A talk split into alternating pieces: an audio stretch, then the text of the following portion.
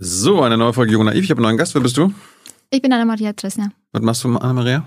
Ich bin Bundestagsabgeordnete für Treptow-Köpenick aus Berlin. Warum bist du das?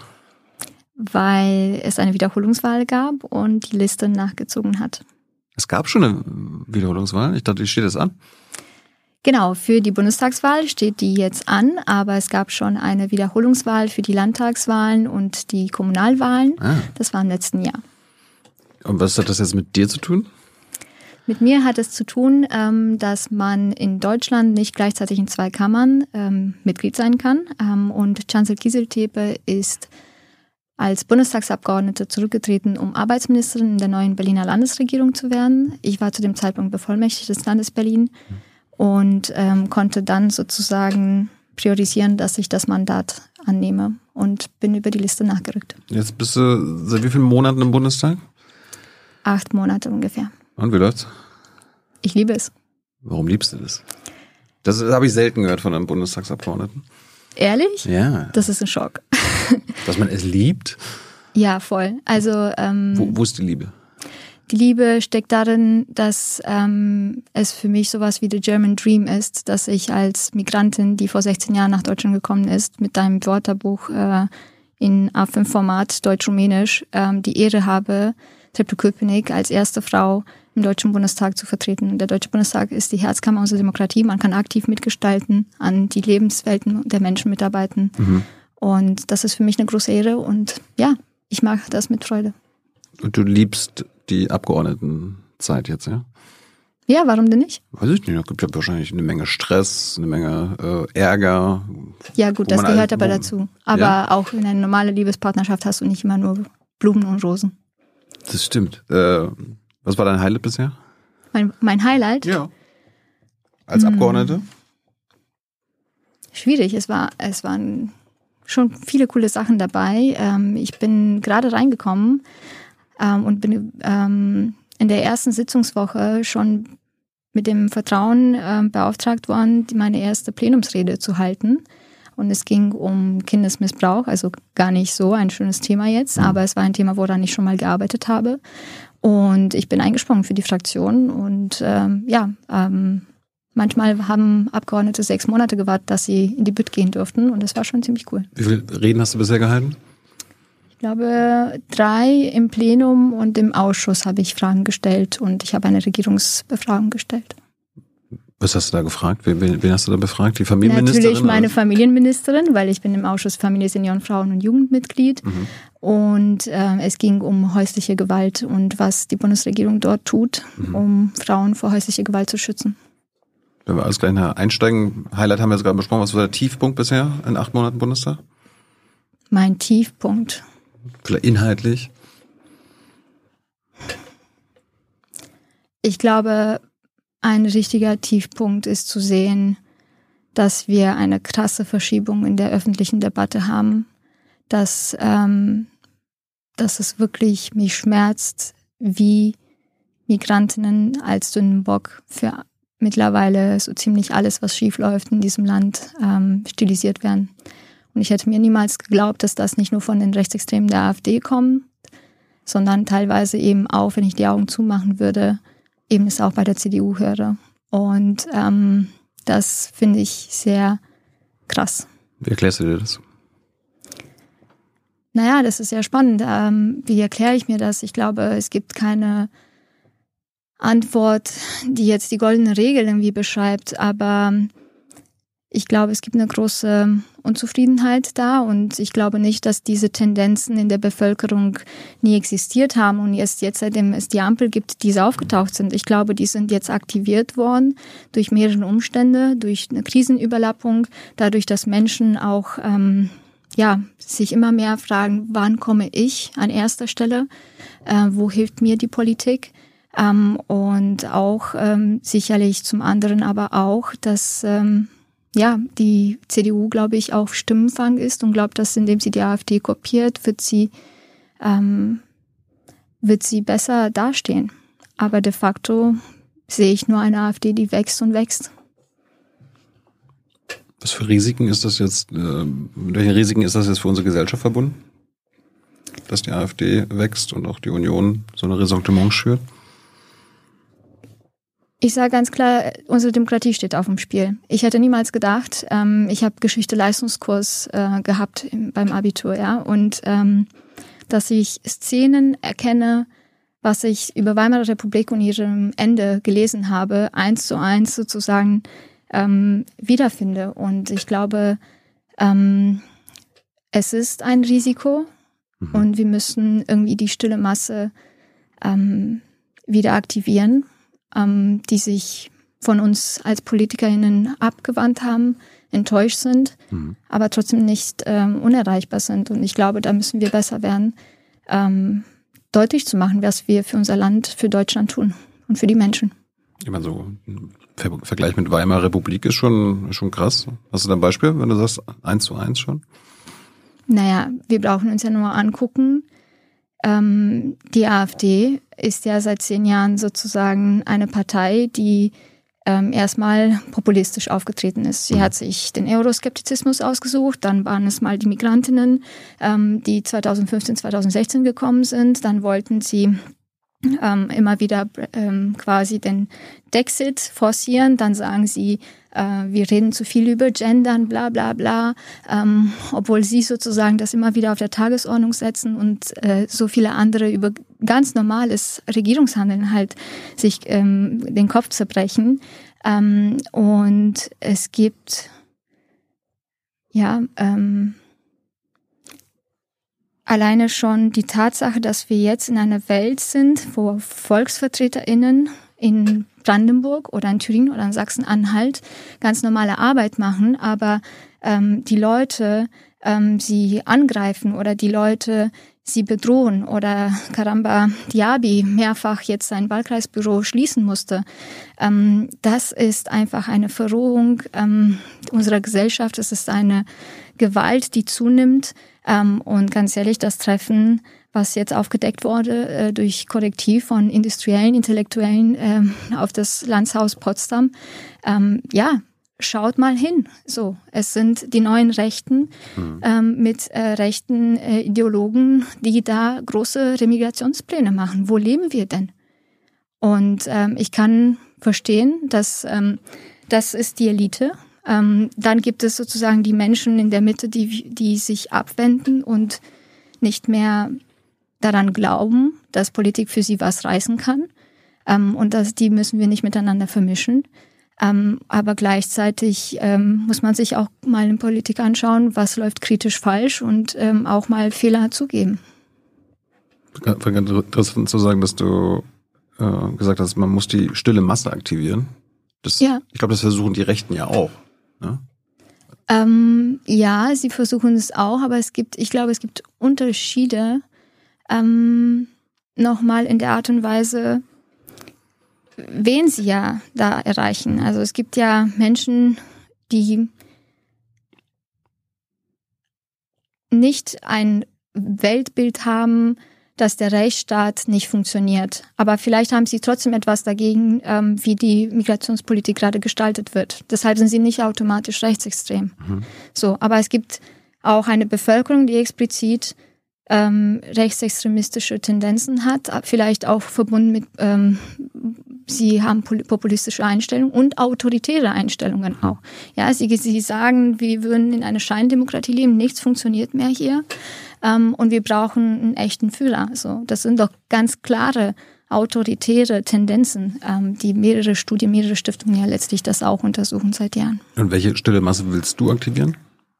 Ich möchte diejenigen erreichen, die vielleicht ein Gewerbe haben seit 30 Jahren, immer morgens um fünf aufstehen, hart arbeiten und äh, sich einfach nicht mehr gehört fühlen von der Politik und mhm. sie sich abwenden und sagen, sag mal, was ist eigentlich los? Ähm, interessiert ihr euch noch für uns? Und diese Entfremdung sozusagen, die ja die Leute uns ja zurückspiegeln wollen, ist, glaube ich, für mich ein Schrei, hört uns doch mal endlich zu. Mhm. Kommt doch mal und interessiert euch authentisch ähm, dafür, was unsere Sorgen sind. Hey Leute, der heutige Supporter dieser Sendung ist ihr alle. Und ihr alle seid die beste Unterstützung für unabhängigen, kommerzfreien Politikjournalismus auf dem Publikumsmarkt. Und darum bin ich ein Fan davon. Also ein Fan von euch. Macht weiter so. Per PayPal oder Überweisung. Danke dafür und jetzt geht's weiter. Also was mit den Armen und die, die oder die Ärmsten in der Gesellschaft, die auch noch nicht mal ein Gewerbe haben? Also gibt ja, ja sicherlich. gibt ja Forschung, je ärmer du bist, desto unwahrscheinlich ist, dass du zur Wahl gehst.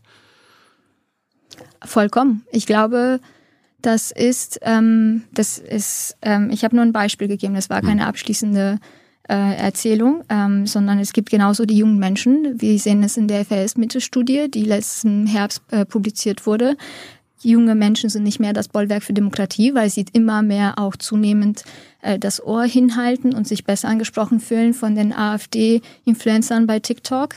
Ähm, und äh, wir haben auch genauso die Migrantinnen, die sich abwenden, auch von Parteien wie meine, weil sie sich, ähm, ja, äh, immer wenn es schwierig wird, dann doch so fühlen, als würden wir sie verarschen, äh, weil wir sie unter Generalverdacht äh, stellen ähm, oder ähm, nicht deutlich genug zu ihnen stehen. Und dann gibt es diejenigen, die arbeiten oder äh, trotzdem, aber trotzdem aufstocken müssen mhm. ähm, und nicht damit äh, mit dem Leben ähm, klarkommen. Äh, ich glaube, das ist durch die ganze Breite der Gesellschaft. Kannst du nachvollziehen, warum manche Leute sagen, ihr verarscht sie?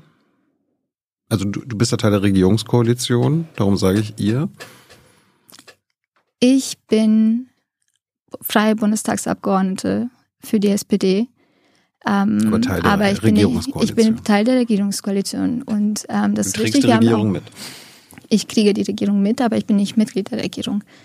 Ähm, was bei mir aber anders ist, ähm, ist schon, dass ich nochmal im Wahlkreis und aus den Gesprächen in Berlin wahrnehmen kann, ähm, dass es einen Frust dort gibt ähm, und dass die Menschen ähm, nicht wahrnehmen, dass wir wirklich ins Handling kommen. Sie, viele wissen gar nicht, was wir für sie schon bereits umgesetzt haben, dass wir zwei Drittel der Koalitionsvorhaben bereits entweder schon umgesetzt haben oder in der Umsetzung sind.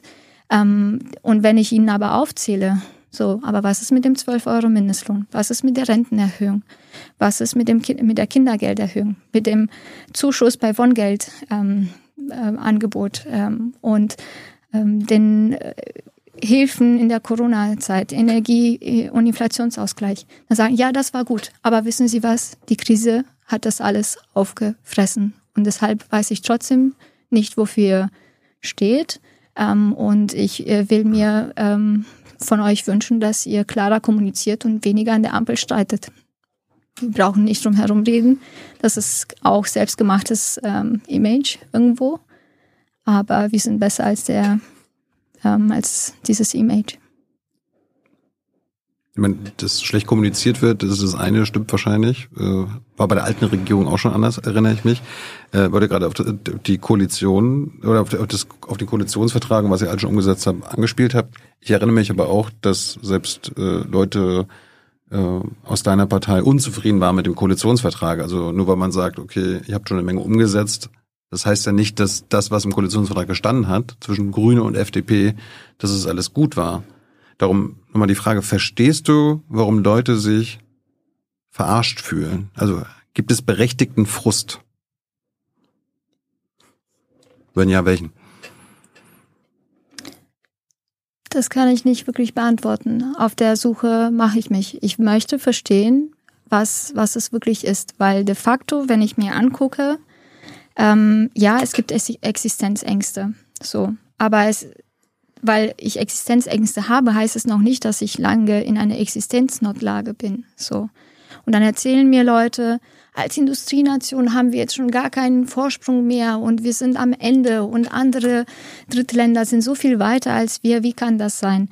So. Und da merke ich, okay, Moment, dann müssen wir öfters miteinander reden und auch Dinge anders erklären, besser erklären. Keine Ahnung. Wir müssen einfach öfters miteinander ähm, deutlich machen, welches Anliegen sie hatten, ähm, wo haben wir geholfen. Auch äh, bei Bereich, wie haben wir Familien gestärkt.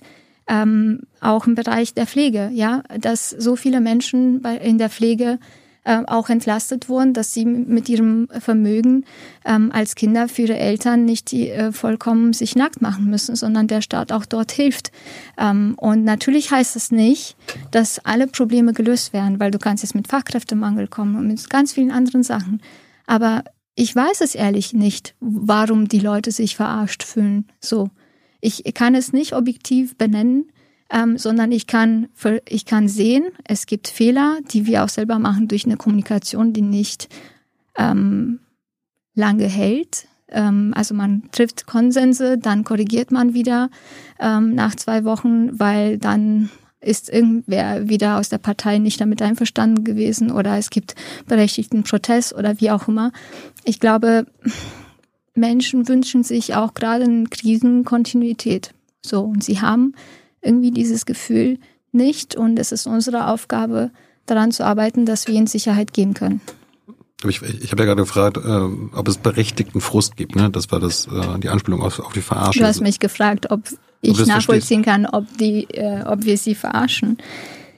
Ja, Aber nee, die fühlen sich ja verarscht. Das, ja. Äh, das, das kannst du nicht nachvollziehen, weil du sagst, es gibt berechtigten Protest. Welcher Protest ist denn berechtigt? Um es mal so zu sagen. Also Jedweder wo, wo, wo Protest, der sich in demokratischen Grenzen hält, der demokratische Prinzipien respektiert. Also ich fange jetzt nicht an, mit einer Karre dir zu drohen, ähm, aber ich kann Kritik äußern und ähm, lebe nicht in einer Diktatur und muss um mein Leben fürchten, weil ich demonstriere. Das ist für mich berechtigter Protest. Kommen wir mal zum, äh, nochmal zurück zur AfD und dass die Demokratie auf dem Spiel steht. Gibt es denn neben den Symptomen, dass die Leute jetzt irgendwie bereit sind, Rechtsextreme zu wählen und sie in die Macht äh, zu bringen, dafür auch Ursachen? Sicherlich. Welche, ich, welche Ursachen sind das? Naja, wenn ich daran denke, wie ich nach Deutschland gekommen bin. Ähm, ich war das einzige Ausländerkind in der Klasse. Ich bin ähm, dort angekommen und hatte eine solide Basis an Grundkenntnisse. Aber so mit Wortschatz und so weiter musste ich mir alles noch aneignen. Das heißt. Ja, du bist, so, du bist 2007, glaube ich, hergekommen, ne? Genau, ich war 13 Jahre alt. Und in Berlin gab es 2007 keine anderen Kinder in, mit Migrationshintergrund in der Klasse? In meiner Klasse in Köpenick gab es das nicht. Ich war ja. das einzige Ausländerkind. Okay. Es gab, äh, glaube ich, noch ein Kind, was in Deutschland geboren war, aber seine Mama Italienerin war. So. Mhm. Ähm, und was ich erlebt habe in diesem Zeitpunkt war, dass mir natürlich Vorurteile entgegengeprallt sind. Ach, seid ihr das Beschimpfwort, was ich jetzt nicht äh, nennen will, äh, mit Z für Roma? Und äh, lebt ihr jetzt eigentlich ähm, von, Sozial von dem Sozialstaat? Oder äh, man wird angegriffen, ähm, ich werde bedroht, meine Sachen werden kaputt gemacht. Und für mich gab es aber auch, ich habe das irgendwann beobachtet und es hat bei mir dazu geführt, zu fragen, sind denn Menschen so? Wie, wie können die mich so, wie können die sich mir gegenüber so verhalten, bloß weil ich irgendwie ausländisch bin, obwohl sie mich gar nicht kennen? So. Und ich habe immer gesehen, okay, just in dem Jahr hat meine Schule auch Schule und Rassismus mit Courage Plakette bekommen und ist Teil des Bündnisses geworden. Und jedes Mal, wenn ich so eine Vorfälle hatte, habe ich diese, diese Schulnamen dann dafür verwendet, diese Plakette, um zu fragen, ich bin ein Mensch und du bist ein Mensch. Was bringt dich dazu, dass du glaubst, ich wäre ähm, entweder ein Feind, ein Feind für dich oder dass du dich so mit mir verhalten kannst? Mhm. Und ähm, ich habe dann in jungen Jahren gelernt, kein Mensch wird als Rassist geboren, als Antisemit, als ähm, Radikaler. Aber man wird zu einem, wenn anderem, wenn um einen herum Menschen diese Ängste schüren, wenn man selber vielleicht Schwierigkeiten hat im Leben ähm, und wenn man nicht in Kontakt mit den Menschen kommt, über den man spricht. Aber, aber warum äh, treffen diese Ängste auf fruchtbaren Boden? Das war jetzt ja die Frage mit äh, die Ursachen. Also ich, ich habe jetzt gerade verstanden, deine individuelle Erfahrung hat jetzt die Symptome hervorgebracht, ne? rassistische Äußerungen, Diskriminierung. Aber auf welchen fruchtbaren Boden treffen diese Ängste? Was sind die Ursachen dafür, dass es so ist? Gibt es strukturelle Probleme wahrscheinlich? Ja, sicherlich gibt es strukturelle Probleme. Wir haben Menschen, die vielleicht die Hoffnung verloren haben, dass es ein Aufstiegsversprechen gibt. Wir haben Menschen, die in versteckter Armut bis offene Armut leben. So, das kann es sein. Aber ich glaube, es sind immer mehrere Gründe, die zusammenfallen müssen, damit man so wird. Vielleicht auch, man erfährt man häusliche Gewalt oder ähm, Ausgrenzung, was auch immer selber. Mhm. Ähm, und vielleicht muss man sich auch anschauen, ähm, wo ist der Boden mit am Frucht, Frucht ähm, am wie heißt es jetzt fruchtbar? Am fruchtbarsten. Fruchtbarsten, okay. Ähm, sind, weil auch in Studien schauen wir uns an, es gibt dann es ist ein Ventil für, für einen Ausdruck von Gewalt dann später in irgendeiner Form. Und irgendeine Frust wird dadurch ausgedruckt. Mhm. Und wenn ich mir anschaue, es sind dann vielleicht überwiegend junge Männer, die davon betroffen sind. Es gibt mittlerweile auch rechte Frauen, Rassisten und so weiter. Das nehme ich nicht raus. Aber wenn wir uns dann anschauen würden, ähm, dann beobachte ich, dass es sogar diejenigen, die rassistisch motivierte Gewalt dann ausüben, eigentlich Ähnlichkeiten auch mit denjenigen haben, die vielleicht Silvesterkrawalle durchführen, weil sie sich nicht selber helfen können. Sie wissen nicht, was sind männliche positive Vorbilder, ähm, wie kann ich was werden in dieser Gesellschaft und nimmt mich eigentlich einer mal ernst? Und deshalb glaube ich, ja, es gibt unterschiedliche Gründe, warum das auf dem fruchtbaren Boden ähm, trifft. Hm. Ich habe jetzt auch die, die, letzten Jahre ja viele Interviews geführt und äh, so meine Einschätzung ist so ein bisschen, dass viele strukturelle Ursachen sind unter anderem, also dafür, dass die Leute radikaler werden, re rechtsextremistisch wählen, äh, Ausländerfeindlichkeit propagieren. Und was sind deine so Erkenntnisse? Äh, das ist auf drei große Sachen zurückzuführen. Das erstens, die haben Angst um ihre Lebenshaltungskosten. Mhm. Äh, also klar gibt es einen Mindestlohn jetzt von 12 Euro, aber der ist ja immer noch zu niedrig. Das sagt ja selbst deine, deine Partei und das BMAS, also das Arbeitsministerium ist, ist noch nicht mal armutsfest. Äh, die Löhne allgemein sind zu niedrig. Die Renten sind zu niedrig. Also man kann immer noch, wenn man in Rente kommt, in Altersarmut landen, in einem der reichsten Länder der Welt.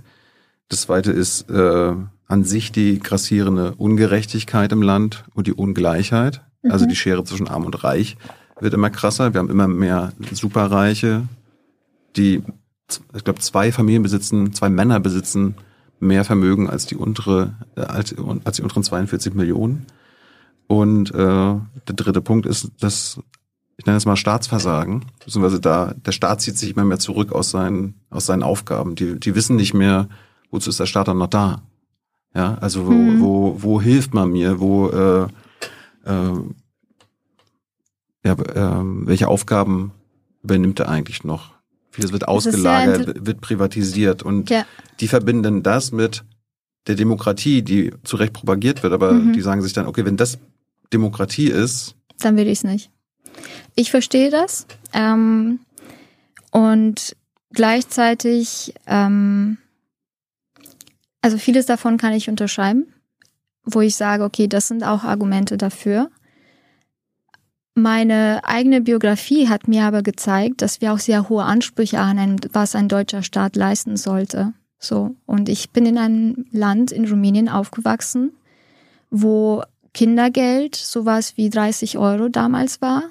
Du konntest davon dir gar nichts so wirklich kaufen, ähm, wo ähm, deine Lebenschancen auch trotzdem super krass davon beeinflusst waren, dass du Alltagskorruption ohne Ende hattest dass du behindert wurdest, irgendwie weiter deinen Weg zu gehen, wenn deine Eltern nicht die richtige Stellung hatten oder nicht das richtige Geld. Mhm. Und deshalb muss ich sagen, für mich war das auch ein Wandel zu verstehen, woher kommt denn diese Ungerechtigkeit in Deutschland, weil ich finde, sie findet auf sehr versteckte Art und Weise. Ähm, und ich ähm, kann, also ich habe auch äh, viel in dem Bereich äh, irgendwie auch ähm, mich ähm, belesen und auch klar, es gibt auch die Theorie ähm, einer eines zunehmenden Allgemeingefühls, dass die, die Staat, dass es einen staatlichen Kontrollverlust gibt, weil die Menschen irgendwie seit Jahren mitbekommen, wir haben trotzdem maroden Schulen, ähm, wir kriegen es nicht hin, die Schiene entsprechend ähm, zu modernisieren. Ähm, wir sind irgendwie eine Industrienation, aber Glasfasernetzausbau ist halt einfach katastrophal. Wird ähm, privatisiert. Ja, aber das seit sehr vielen Jahren. Das geht jetzt nicht mit der Ampelregierung. Und da muss man auch zur Ehrlichkeit sa dazu sagen. Nicht. Das ändert, das ist ja genau der Punkt. Aber es ist die Kulmination von ja. einem langen Weg dahin. Und ich glaube übrigens mit dem Glasfasernetz war es so, dass Helmut Schmidt das sozusagen äh, machen wollte und dann kam Helmut Kohl und hat sich für einen privaten Fernsehsender äh, entschieden. Insofern gibt's da auch nochmal ganz viele Nuancen, mhm. ähm, die wir uns dann anschauen müssen. Und das muss ich sagen, ähm, wenn ich immer den Vergleich habe, Rumänien und Deutschland, sehe ich keinen versagenden Staat in der Form. Wir sind kein perfekter Staat. Und ja, die Erwartungen an die Demokratie sind auch vielfach enttäuscht worden, weil man sozusagen auch sich fragt, wo führt das denn hin? Wo kann ich denn auch darauf vertrauen, dass meine Kinder eine faire Chance auf ein Leben in Würde haben? Und ja, es ist scheiße, wenn RentnerInnen noch irgendwie ähm, Pfandflaschen sammeln, damit sie sich dann noch ähm, ja den Einkauf, den letzten Einkauf im Monat gewährleisten können. Aber das, das meinte ich ja mit vorhin mit der, dem Gefühl, verarscht zu werden. Jetzt haben wir eine SPD-geführte Bundesregierung mhm. und trotzdem müssen Rentner immer noch Pfandflaschen sammeln. Ja, wir haben eine SPD, SPD-geführte äh, Bundesregierung und die Schere zwischen Arm und Reich wird immer noch größer. Das stimmt, weil man das nicht aufholen kann, was seit Jahren als Kurs verfolgt wurde. So, und wir müssen uns einmal angucken. Aber ihr, ihr hättet, ihr hättet ja eine Vermögensteuer äh, beschließen können, müsst ihr durchsetzen. Ja, Vermögensteuer, Erbschaftssteuer. Ich bin dafür. Du, ich bin seit ähm, ich gehöre zu den jungen Generationen. Aber ihr macht's ja nicht, darum, darum sind wir ja beim Gefühl wir der Verarsche. Wir haben einen Parteibeschluss, jetzt gerade im Dezember auch nochmal, wo man sagt, okay, auch ähm, äh, sehr viel unterstützt durch junge MDBs, ähm, die auch mit dafür geworben haben, dass wir ähm, die Reichen stärker zur Kasse dann bitten. So, weil es ist es richtig. Wir sind, ich glaube immer noch, die Partei, die Umverteilung kann. Und ähm, diese Kämpfe sind aber sehr hart. Es sind harte Kämpfe. Warum macht ihr denn jetzt kein, ihr seid ja Bundestagsabgeordnete, ihr könnt ein Gesetz einbringen, wo ist das?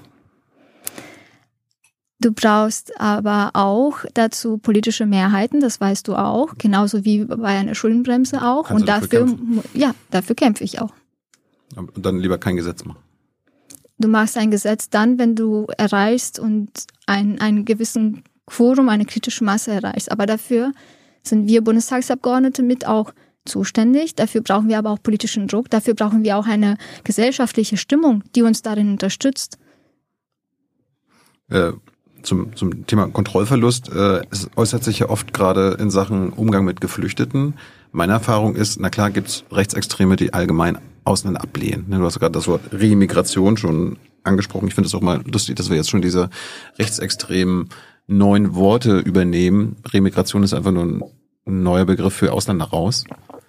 Ähm, aber der Kontrollverlust äh, des Staates äußert sich äh, ja eher darin, dass die Leute sehen, okay, die Geflüchteten werden jetzt in irgendwelchen Sporthallen äh, untergebracht, mhm. statt in irgendwelchen Wohnungen, weil der Staat entweder kein Geld hat oder kein Geld in die Hand nimmt, äh, Wohnungen zu bauen oder die Leute angemessen ähm, unterzubringen und darum dann die Sporthallen für die anderen Kinder ähm, ja, blockiert sind. Und das ist, und da kommt man dann wieder auf die, auf die Ursache zurück, das, das staatliche, die, der staatliche Rückzug. Mhm. Das, also dieser Tatbestand ist 2015, 2016 ja tatsächlich so passiert, auch in Berlin, aber ist immer noch so. in Berlin ist das nicht passiert. Keine Turnhalle wurde das ähm, tatsächlich nochmal neu. Ja, aber wir sind ja nicht nur in Berlin, in wir sind ja in, in Deutschland genau. weit. Ich komme aus Mecklenburg-Vorpommern. Ja. Da werden Leute entweder, also diese Geflüchteten, entweder in, noch in Sporthallen mhm. untergebracht oder in irgendwelchen Containerdörfern und mhm. unmenschlichen Bedingungen, wo du denkst, okay, wir sind einer der reichsten Länder der Welt, warum können wir denen keine angemessenen äh, Wohnungen zur Verfügung stellen? Das, weil das, der Wohnungsmarkt knapp ist, tatsächlich, ja. Und weil wir auch, ähm, wir haben unterschiedliche Bedienungen ähm, vom Bundesland zu Bundesland anders. Ähm, aber wir haben Bauziele bundesweit, um soziales äh, Wohnen auch äh, für möglichst viele Menschen zu gestalten. Auch ähm, sowohl für äh, Bürger, die schon länger hier sind, als auch neu zugezogene. Ähm, und das ist ähm, etwas, wo wir ähm, nicht die Lösung innerhalb von drei Tagen haben können. So Du brauchst äh, serielles Wohnen, du brauchst ähm, äh, Geflüchtetenunterkünfte, die gut funktionieren. Und im Übrigen der erste Containerdorf deutschlandweit wurde in meinem Wahlkreis eröffnet 2013. Damit haben wir ähm, Erfahrungen gemacht, dass massive äh, Proteste auch unterwandert durch die NPD aus der ganzen äh, Republik ähm, stattgefunden haben. Und es gab aber auch eine aktive Zivilgesellschaft, die sich dort engagiert hat und mit dem Betreiber ganz eng zusammengearbeitet hat. Und es hat viele Jahre sehr gut funktioniert. Mhm. Ähm, man hat jetzt äh, nicht die ultra ähm, schicke Lebenskondition, aber man hat äh, Sicherheit, ähm, man hat eine warme Mahlzeit und man bekommt die Hilfen, die ähm, das Asylrecht einem zu, äh, hm. zugestehen. Du hast ja gerade auch eine Ursache angesprochen, der Wohnungsmarkt ist knapp. Also ja. äh, das, führt ja, das ist ja der Grund ist ja dafür, dass das private Bauen nicht hinterherkommt oder es wird einfach nicht äh, privatwirtschaftlich genug gebaut. Da könnte ja der Staat was machen. Das Bundesregierung, der, der Landes, die Landesregierung, die könnten ja selber bauen lassen oder dafür sorgen, dass es gesellschaftliche mhm. äh, Sachen gibt, damit die, der Privatwirtschaft das nicht überlassen Aber das wird. weißt du ja auch, dass es teilweise ja auch geschieht. Aber wir haben nicht die Fläche, dass wir den Markt dominieren. Wir haben jetzt nicht Wiener Verhältnisse, dass wir 60 Prozent des Wohnmarktes in der öffentlichen Hand haben. Aber, Aber will, wir haben will, in unterschiedlichen ja Ländern. Also meine, deine, deine SPD-Bauministerin, die ist eine Bundesbauministerin, will aber selber nicht bauen. Die will ja das sagt sie. Das sagt sie, dass sie nicht bauen will? Richtig. Wo denn? In der Bundespressekonferenz. Die Ministerium, die wollen, der, der Staat will selber nicht bauen. Das, das, das könnte der Staat ja auffangen. Das meine ich mit staatlichem Rückzug. Man überlässt das der Privatwirtschaft. Man versucht deren äh, die Umstände, dass sie vielleicht äh, weniger bauen, zu korrigieren, anstatt selber dann einzuspringen. Das, Gut, das, das kann das ich nicht äh, bestätigen jetzt, was äh, Clara Geiwitz letztlich da gesagt hat. Ich weiß ganz klar, dass auch Olaf Scholz als unser Kanzler ähm, eingestiegen ist mit, er möchte 400.000 äh, Wohnungen mhm. ähm, äh, schaffen in dieser Legislaturperiode, davon 100.000 soziale ähm, sozial leistbare Wohnungen, mhm. ähm, die bezahlbar sind. Und ähm, dafür gibt es unterschiedliche Wege. Und in Berlin ähm, gibt es eben auch viele Landesbetriebsunternehmen, äh, die ähm, auch ähm, sich daran beteiligen. Und da äh, gibt es eine Mischung aus öffentlicher Hand, die interveniert und Zusammenarbeit mit den Freien ja. aus der Wirtschaft. Aber die müssen ja auch eine schwarze Null schreiben, das sind ja Unternehmen. Auf, worauf willst du hinaus? Naja, also die sind am Ende auch Marktteilnehmer. Und wenn der Markt halt gerade äh, schlecht ist, dann müssen die ja auch gucken, dass sie am Ende bei plus minus null rauskommen. Gut, aber äh, nichtsdestotrotz sind ja mehrere Wohnungen entstanden. Trotzdem gibt es eine weitere Nachfrage. Genug. Nicht genug. Ja, mein Gott, wir haben auch eine Million Geflüchtete erneut wieder aufgenommen. Ähm, es gibt aber nicht eine, einfach ein, Herausforderungen. Aber nicht 500.000 Wohnungen deswegen Ja, na klar, aber es gibt doch einfach auch ähm, Zeiten, in denen man sowas machen kann. So und ähm, mhm. man man verfolgt diese Ziele und und das heißt jetzt nicht äh, auf eine ähm, Situation, die sehr spontan, also nicht spontan, aber sehr akut entstanden ist, ähm, ziehe ich mal eben 500.000 Wohnungen raus, stampfe ich aus dem Boden. Das, das ist auch nicht realistisch. Aber wärst du dafür, dass der Staat, wenn die private Wohnungswirtschaft das nicht schafft, äh, selber baut? Damit der Wohnungsmangel behoben wird? Ich bin dafür, dass wir mehrere soziale Wohnungen schaffen. Und wie, in welcher Form, das sollte ähm, sich die Regierung überlegen. Ja, ich frage dich ja jetzt. Du, ich bin dazu nicht, ich kenne nicht die Sachlage, ich bin jetzt nicht die Expertin dafür zu wissen, äh, unter welchen Vorstellungen ist das jetzt. Ich glaube, auch der Staat hm. kann ähm, da sozusagen als öffentliche Hand mit reingehen ähm, über eigene Unternehmen etc. Aber ähm, ich kann jetzt äh, nicht irgendwie revidieren, was Clara Geibitz hier sagt. Dafür musst du sie schon selber fragen. Ja, sie will leider nicht kommen. Bisher. Grüße an Clara. Äh, du bist ja Berliner, Berliner SPDlerin, hast du wahrscheinlich auch bei der vorletzten regulären Wahl mitgemacht. Hast du dabei, ja. hast du da bei dem bei der Volksabstimmung zu Deutsche Wohnen eigenen für Ja gestimmt? Nein, ich habe für Nein gestimmt. Warum? Weil das. Du bist, du bist dafür, dass äh, Wohnungskonzerne hunderttausende Wohnungen haben. Nein, ich bin nicht dafür, dass das so ist. Ich bin aber auch nicht dafür, dass der Staatshaushalt des Landes Berlin ähm, deutlich ähm, überstrapaziert wird, um nur einen kleinen Bestand zu halten, anstelle wo wir neuen Wohnraum schaffen können. Ich glaube, Mieterinnenschutz ist wichtig und da müssen wir, wir etwas machen. Wir haben auch mal einen Vorstoß gemacht im Land Berlin, äh, wie mit dem Mietendeckel, der sozusagen dann wieder angefochten wurde, weil wir sozusagen diese Kompetenz nicht hatten, äh, bis der, der Bundestag das sozusagen nicht äh, selber beschlossen hat. Haben wir im Übrigen bei der letzten Klausur auch. Und auf der anderen Seite ähm, ja, ähm, ich, mich hat das am Ende nicht überzeugt, ich, ähm, dass ich jetzt dafür ähm, am Ende nicht gestimmt habe. Das hast du gerade auch schon wieder Wohnraum schaffen gesagt, aber du hast gerade ge nicht gesagt, dass das der Staat machen soll. Darum, wer ist denn, Na, wer ist es- denn wir? Es geht ja doch nicht nur ähm, um ähm, das eine Instrument. Wir haben ähm, als Berliner Senat damals eben auch ein Wohnbündnis eingerichtet, wo eben auch privat als auch öffentliche ähm, Bauträger dann mit dabei waren. Und ich glaube, es braucht halt diese Kräfte Hm. gebündelt. Die Volksabstimmung war aber trotzdem erfolgreich, klare, klare Mehrheit. Ja. Äh, wir waren ja vorhin beim Verarschen.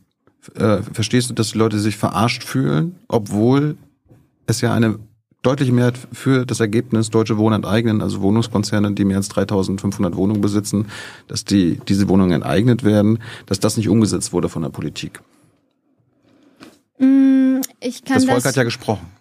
genau, aber es äh, auch in einem Volksentscheid, der appellativen Charakter hat. Mhm. Und das heißt, es ist nicht äh, eins zu eins bindend, sondern es bedarf immer der Prüfung, wie kann das umgesetzt werden Das wurde- und das zu wurde- welchen Konsequenzen. Das wurde geprüft und es wurde gesagt, es Mit geht. einer unabhängigen Expertenkommission. Und das Ergebnis war, es geht.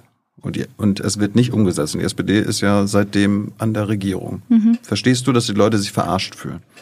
Ja. Jetzt soll es ja neuen, neue Volksabstimmung geben. Mit einem, also auch wieder Deutsche Wohnen enteignen, mit einem Gesetzesvorschlag. Nämlich keinen appellativen, sondern diesmal ein konkretes Gesetz. Wirst du diesmal dafür stimmen? Ich werde mir dann die Argumente anschauen und dann werde ich das zu dem Zeitpunkt bewerten. Okay. Gut, zurück zu dir. Ich fand es immer interessant, äh, du hast ja ähm, die Gewalt angesprochen, die äh, mehr und mehr in die Gesellschaft äh, ankommt. Es gab jetzt auch Protestforscher, gerade am Beispiel von dem Angriff auf Habeck letzte Woche, äh, die sagen, dass die Akzeptanz für Gewalt in der Gesellschaft steigt. Vollkommen. Und dass sie mittlerweile auch, dass Akzeptanz in der bürgerlichen Mitte angekommen ist. Total. Wie, ja. erkl wie erklärst du dir das in einer Demokratie, Demokratie wie in Deutschland? Tja. Erst einmal ist das etwas, was mich auch ähm, sehr schockiert und sehr nachdenklich macht. Ähm, ich habe es, ähm, ich bin in Treptow-Köpenick zu einem Zeitpunkt gekommen, wo es noch Neonazis-Kneipen gab, ja, und äh, es auch dann Gewalt auf der Straße gab und es gab No-Go-Areas rund um Schöneweide und sonst was. Aber da war ich sozusagen noch Kind und habe das irgendwie nur im Nachgang aus der Retroperspektive mitbekommen, als ich den Jusos beigetreten bin, ja. Ähm, aber ähm, es war eine kleine, im Vergleich eine kleine Menschengruppe, die sich getraut hat, so etwas zu machen. Heute, ähm, also ich glaube, es gab in den letzten Jahren einfach immer mehr eine Zunahme ähm, an Gewalt, auch gegenüber PolitikerInnen, auch Mhm. gegenüber ähm, Rettungskräften, gegenüber den Menschen in den Bürgerämtern. Mhm. Ähm, und ich glaube, wir haben ein Gewaltproblem. Wir müssen irgendwie vielleicht mal anfangen, darüber zu reden, ähm, wie, ähm, wie gehen wir damit um? Äh, welche Vorbilder gibt es? Vielleicht müssen wir auch schon mal irgendwie äh, in den Schulen, in den Kitas, äh, in den Jugendfreizeiteinrichtungen tatsächlich mal ähm, Instrumente an die Hand geben, Frust anders zu kanalisieren. So. Und ähm, ich habe es noch nie erlebt bis letzten äh, Herbst, dass ich selbst als Frau, als Volksvertretung irgendwie von Mann angerempelt werde, bloß weil ich mit meinem Kundenstopper da stehe und sage, ich bin die Bundestagsabgeordnete, ich verteile Flyer. So. Ähm, und das war so, es ist jetzt keine Gewalt, die ich sozusagen erstmalig erlebt habe. Ich glaube, es gibt das in vielen Facetten. Man braucht sich dann angucken, häusliche Gewalt, ist die gestiegen? Was ist mit queerer Gewalt? Was ist mit Gewalt ähm, von Männern unter sich und so weiter und so fort? Und ich glaube, da haben wir ein ernstes Problem. Da müssen wir uns damit wirklich umfassend damit auseinandersetzen, ähm, wie wir das eigentlich angehen wollen.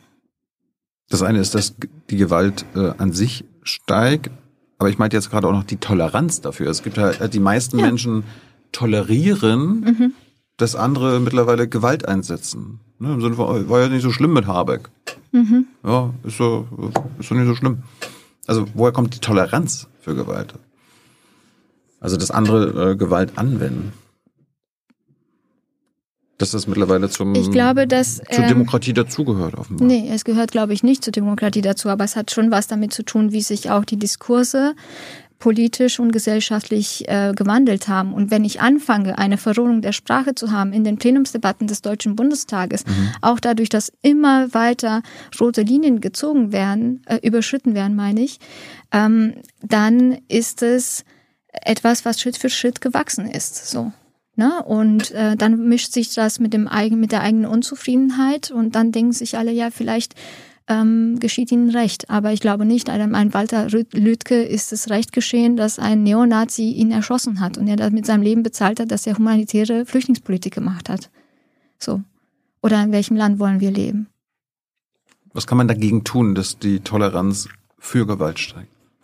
Ich glaube, es braucht klare Benennung dieser Gewalt und ähm, ich wünsche mir dann ähm, von FührungspolitikerInnen, genauso wie aber von anderen Akteuren in der Gesellschaft, in der Zivilgesellschaft oder auch von Unternehmen, die sagen, so nicht. Und wir kehren zurück am Tisch, wo wir respektvoll miteinander umgehen. Wir reden jetzt gerade im Januar 2024 miteinander. Kann ja sein, dass manche Leute das erst viel später hier hören.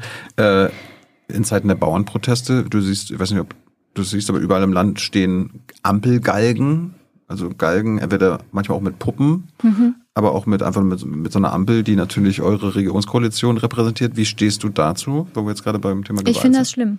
Ich finde, das ist eine Hetze und eine Verheißung. Ähm, und ja, das äh, ich ich komme dann wieder dazu, welche Rollen haben hat natürlich die Regierung für eigene Entscheidungen, für ein eigenes Regierungshandeln.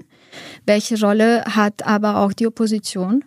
Und äh, ganz ehrlich, mir ist das zu kuschelig zwischen der CDU und äh, diesen ähm, Menschen, die diese Plakate sozusagen dann machen. So ähm, und das ähm, dazu habe ist für mich eine Enttäuschung. So von einer staatstragenden oppositionsführenden Partei, die es weiß, ähm, dass es wichtig ist, einen demokratischen Konsens zu bewahren. Und nochmal, Protest mhm. ist absolut legitim, aber zu Gewalt an dieser Stelle es so kommen zu lassen, ist halt schwierig. Und gleichzeitig müssen wir gucken, okay, nicht die gesamten Bauernproteste waren gewaltvoll, sondern äh, es waren jetzt eben auch eine Gruppe Rechter, die sich dort auch unterwandert haben. Und wir müssen trotzdem ernst nehmen, was die anderen, die dabei waren, äh, uns zu sagen haben. Ja, Gewalt bei Bauernprotesten, Bauernprotesten ist ja mittlerweile, also die Ausnahme, absolute Ausnahme bisher gewesen. Aber die Galgen, die sprechen ja quasi auch so eine, so eine Bildsprache, das, das meine ich. Und dass die ja. Union die Bauernproteste vorbehaltlos unterstützt, ist das eine, aber die SPD-Politiker stellen sich ja auch mit den Vertretern der Bauernverbände hin auf die Straße und unterstützen ihre Anliegen. Ist die SPD auch gefragt? Ja, natürlich ist die SPD auch gefragt. Jeder von uns als Volksvertreter ähm, und Volksvertretung ist gefragt. Ähm, und ich mag es mal so. Ähm, im Sommer hatte ich auch Demos, äh, nämlich als die Kinder- und Jugendarbeit gekürzt werden sollte und im FSJ-Bereich äh, 170 Millionen weggekürzt werden sollten. So Freiwilligendienste weg, äh, Kinder- und Jugendarbeit ähm, sollte weggekürzt werden und all das. Mhm. Und dann, steck, dann duckst du dich nicht. Also dann gehört es dazu, dass du hingehst, das auch mal aushältst und, und sozusagen diesen, ähm, diese Kritik dann annimmst. So und dann gucken, okay, lass uns aber schauen, wie wir nach vorne gemeinsam gehen, wie wir Dinge korrigieren. Ähm, und deshalb, ja, klare Benennung von Extremismus und Grenzenüberschreitung, aber auch dort, äh, wo es angemessen ist, die Kritik dann auch annehmen. Kommen wir mal zu dir. Du hast, schon, hast du schon angedeutet, dass du aus Rumänien kommst. 94 bist du. Ja. In Rumänien äh, geboren. Wie war das da? Also du bist, glaube ich, erst mit 13, 2007 nach Berlin mhm. gekommen. Erzähl uns mal was von deiner Kindheit. Was haben deine Eltern in Rumänien gemacht? Mhm. Wie bist du aufgewachsen? Mm, also ich bin in Piatra Neamț aufgewachsen. Das ist eine kleine Stadt in den Ostkarpaten, in der Nähe von also Republik Moldau, Ukraine, Rumänien. So. Mhm. Ähm, Ostrumänien, Westrumänien? Ostrumänien, Nordostrumänien. So. Genau. Ähm, und ähm, wie bin ich aufgewachsen? Meine Eltern waren ziemlich früh ähm, dann schon emigriert, als ich, glaube ich, erste oder zweite Klasse war. Und ähm, in Rumänien gibt es ein Phänomen, ähm, was sich nennt Kinder allein zu Hause. Ähm, mhm. Das wurde auch äh, zu Eurovision mal ähm, vorgebracht durch äh, eine Vertretung Rumäniens. Was damit gemeint ist, es gibt eine Flucht. Ähm, es gibt sehr viele Emigrantinnen aus Rumänien, die in anderen Ländern nach einem besseren Leben suchen. Und dann bleiben die Kinder zu Hause entweder bei den Großeltern oder bei den Tanten oder wie auch immer. Ähm, und sie sehen de facto ihre, als Kinder ihre mhm. Eltern vielleicht zwei bis drei, maximum viermal im Jahr, weil sie dort arbeiten, um den Kindern Geld zu schicken und etwas Neues aufzubauen. Und insofern war meine Kindheit. Ähm, du hast bei den Großeltern verbracht, oder was? Nein, ähm, sondern bei Tanten. So. Mhm. Ähm, und ich, meine Schwester ist viereinhalb Jahre jünger. Insofern habe ich natürlich Erinnerungen daran, dass wir irgendwie auch draußen gespielt haben. Ich habe auch meine Urgroßmutter besucht mit meinem Großvater, der hatte äh, Schafe und irgendwie, ich habe auch mal äh, eine Kuh in echt erlebt und irgendwie hat man sozusagen bei der Cousine auf dem Land auch mal die Sommerferien verbracht oder solche Sachen. Ähm, aber de facto ähm, habe ich aus meiner Kindheit, die mich auch geprägt hat, auch immer ein Gefühl gehabt, okay, ähm, ich habe meine Eltern sehr vermisst. So und meine Eltern waren aber geschieden ähm, und die eine, meine Mutter ist nach Deutschland gegangen, mein Papa nach Frankreich. Ähm, und die mussten halt sozusagen aber untereinander noch klären, okay, wer hat die Sorgeberechtigung und wer kann die Kinder mitnehmen. So. Warum, warum ist Mama abgewandert? Du bist aber bei Mama geblieben, ne? Genau. Ähm, warum, warum ist sie weggegangen und hat dich zurückgelassen? Oder euch?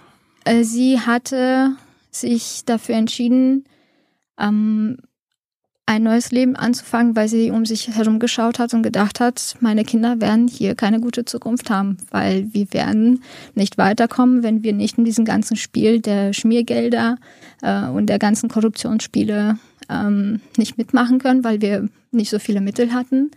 Ähm, dann ähm, hat sie entschieden, sie macht diesen Schritt, selbst wenn es erstmal sozusagen der Auseinandersetzung heißt, dass wir erstmal getrennt sind. Was einen Beruf hatte sie in Rumänien? Und welchen mhm. hatte sie dann in Deutschland? Ja, also meine Mutter, die hat ähm, im Einzelhandel gearbeitet. Mein Papa hatte als Bauarbeiter gearbeitet.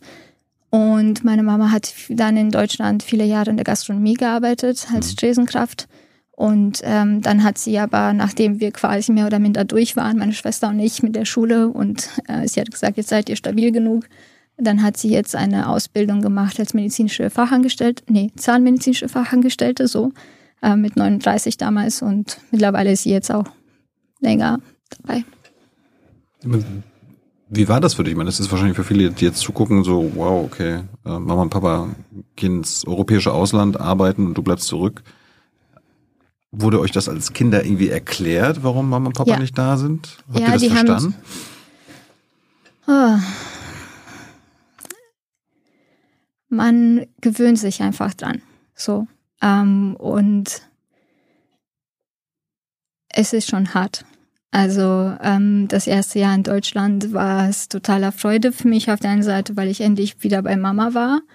Ähm, aber wir haben schon ein Jahr gebraucht, um uns einfach an den normalen Alltagsdingen zu gewöhnen. Ne? Also meine Mutter äh, sich daran zu gewöhnen, dass wir sozusagen wirklich jetzt auch eine Routine nochmal haben.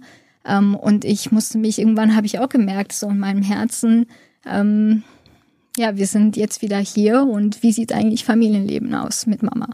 So, und ähm, das sind Geschichten, die, die man vielleicht auch andere Migrantinnen haben, weiß ich nicht, aber das äh, weiß ich, das gibt es sämtliche Kinder in Rumänien, die auch ähnlich das erlebt haben. Wie, wie kann man sich den Alltag vorstellen? Du hast bei der Tante gewohnt, aber habt ihr dann irgendwie täglich mit Mama und Papa telefoniert oder Gibt es irgendwie, wie kann man sich das vorstellen? Ah, also schwierig, weil äh, ich war ja dann sozusagen auch ein Scheidungskind und äh, Beziehung zwischen Mama und Papa war viele Jahre schwierig. Mhm. Äh, mittlerweile ist das äh, entspannt, ähm, aber äh, man hat sich schuldig gefühlt als Kind sozusagen. Jetzt rede ich mit Mama, Mama muss sage ich, ich habe dich lieb und ich vermisse dich und dann rede ich mit Papa, Papa, wo bist du? Und dann sei, äh, ist man so irgendwie zwischen den Stühlen. Ne? Man wird der Anwalt der Eltern sozusagen so ein bisschen emotional fühlt man sich, als müsste man ähm, Beitrag dazu leisten, warum sind die jetzt eigentlich beide weg. Ähm, aber de facto ist, de facto ist es so, sie, sie haben einfach für sich halt kein Leben mehr in Rumänien gesehen, aber sie haben eben auch darüber gestritten, wer die Kinder mitnimmt. Haben Sie denn auch Geld nach Hause geschickt, damit ihr irgendwie... Ja, na klar. Okay. Sonst funktioniert das Ganze nicht und das ist der ganze Zweck der Sache so. Also sie haben sich nicht von uns entfremdet und meine Mutter ist auch keine Rabenmutter. Ja.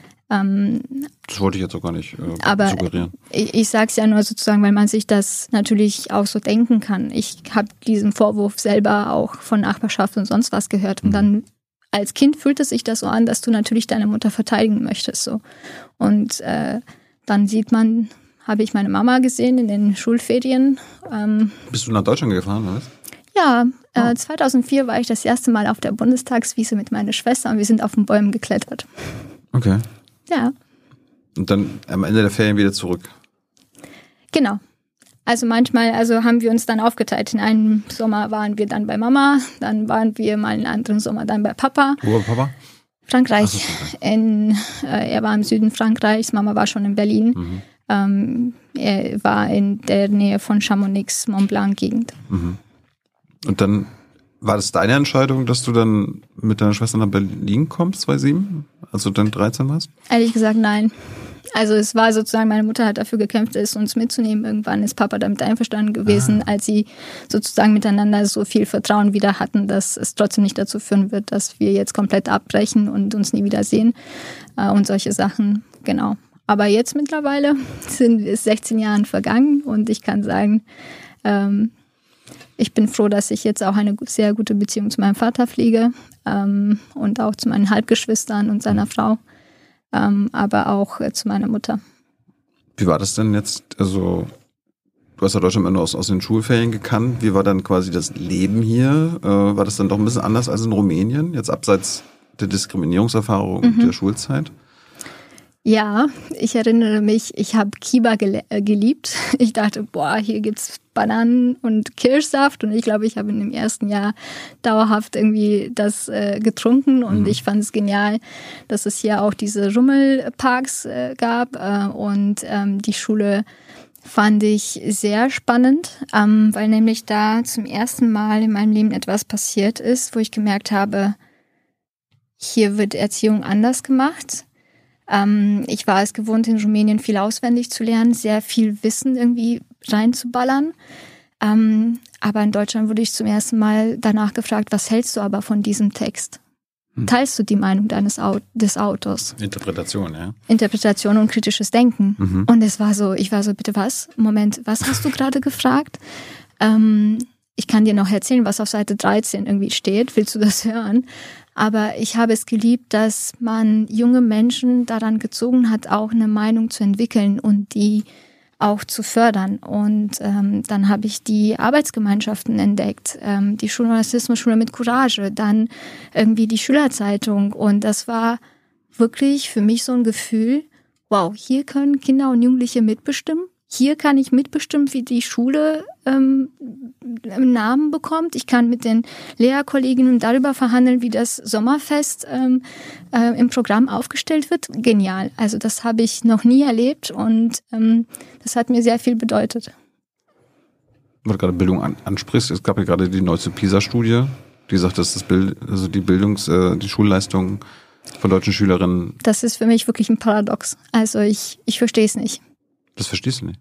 Ich verstehe es nicht, ähm, wie man so viel investieren kann im deutschen Bildungssystem und auf der anderen Seite so grotesk schlecht abschneiden kann. Ich bringe das nicht zusammen. So. Verstehst du es? Dafür seid ihr doch zuständig. Also, also ihr als. Politik. Wir als Politik bestimmt. Aber ich bin seit 16 Jahren in Deutschland. Du warst jetzt auch in Teil der Landesregierung hier in Berlin. Also Mhm. die ist ja dann auch für die äh, Bildungspolitik zuständig. Ja. Und trotzdem kann man auch in der Politik Fragen noch nicht geantwortet haben. Und das ist okay, die Antworten dann danach zu suchen. Vielleicht wird einfach zu wenig Geld reingesteckt. Ich glaube nicht, dass es zu wenig Geld reingesteckt wird. Ich glaube, man muss sich die Strukturen nochmal anschauen. Bist du, bist du für äh, eine Schule für alle oder so wie, also immer noch so Gymnasium, Realschule? Also es gibt ja in manchen Bundesländern zweigliedriges, manches dreigliedriges. Ehrlicherweise bin ich für eine Gemeinschaftsschule, weil ich glaube, dass ähm, das der Gemeinschaft gut tut. Und gleichzeitig ähm, verstehe ich jeden Lehr Lehrer und jede Lehrerin, die sagt, ähm, ich brauche aber auch mehr Unterstützung, um die Talente hier zu fördern und auch entsprechend ähm, Zeit mir nehmen zu können. Und äh, man braucht irgendwie, man spricht davon, wie gestalten wir Schule mit multiprofessionellen Teams, so dass die Lehrkraft äh, ganz andere äh, Schwerpunkte legen kann und die multiprofessionellen Teams wie Sozial Schulsozialarbeiterinnen können sich um das Wohl der Kinder kümmern bei mhm. Konflikten, Mediation und sonst was oder die Respektcoaches, die Gesellschaft, gesellschaftliche Konflikte aufarbeiten. Ich glaube, man muss sich halt angucken, mh, mm, wie man den Wirkungsgrad anders monitort und steuert. Nochmal zurück zur PISA-Studie, da, da, stand ja drin, dass äh, Kinder, äh, also Schüler mit Migrationshintergrund, ja. äh, die schlechtesten Chancen aller Kinder in allen PISA-Ländern haben. Wie erklärst du dir das? Gibt es aber auch nicht noch einen Unterschied, dass Deutschland in den PISA-Studien eben die migrantischen Kinder mit aufzählt und in den anderen Ländern das nicht der Fall ist? Oh, das wäre ja krass, oder? Zumindest habe ich das äh, aufgeschnappt. Ähm, jedenfalls, wenn das so ist, dann ist das wirklich schlimm. So, und wir müssen ähm, schauen, wie wir Kinder faire Chancen geben, ähm, dass sie ihren Weg gehen können.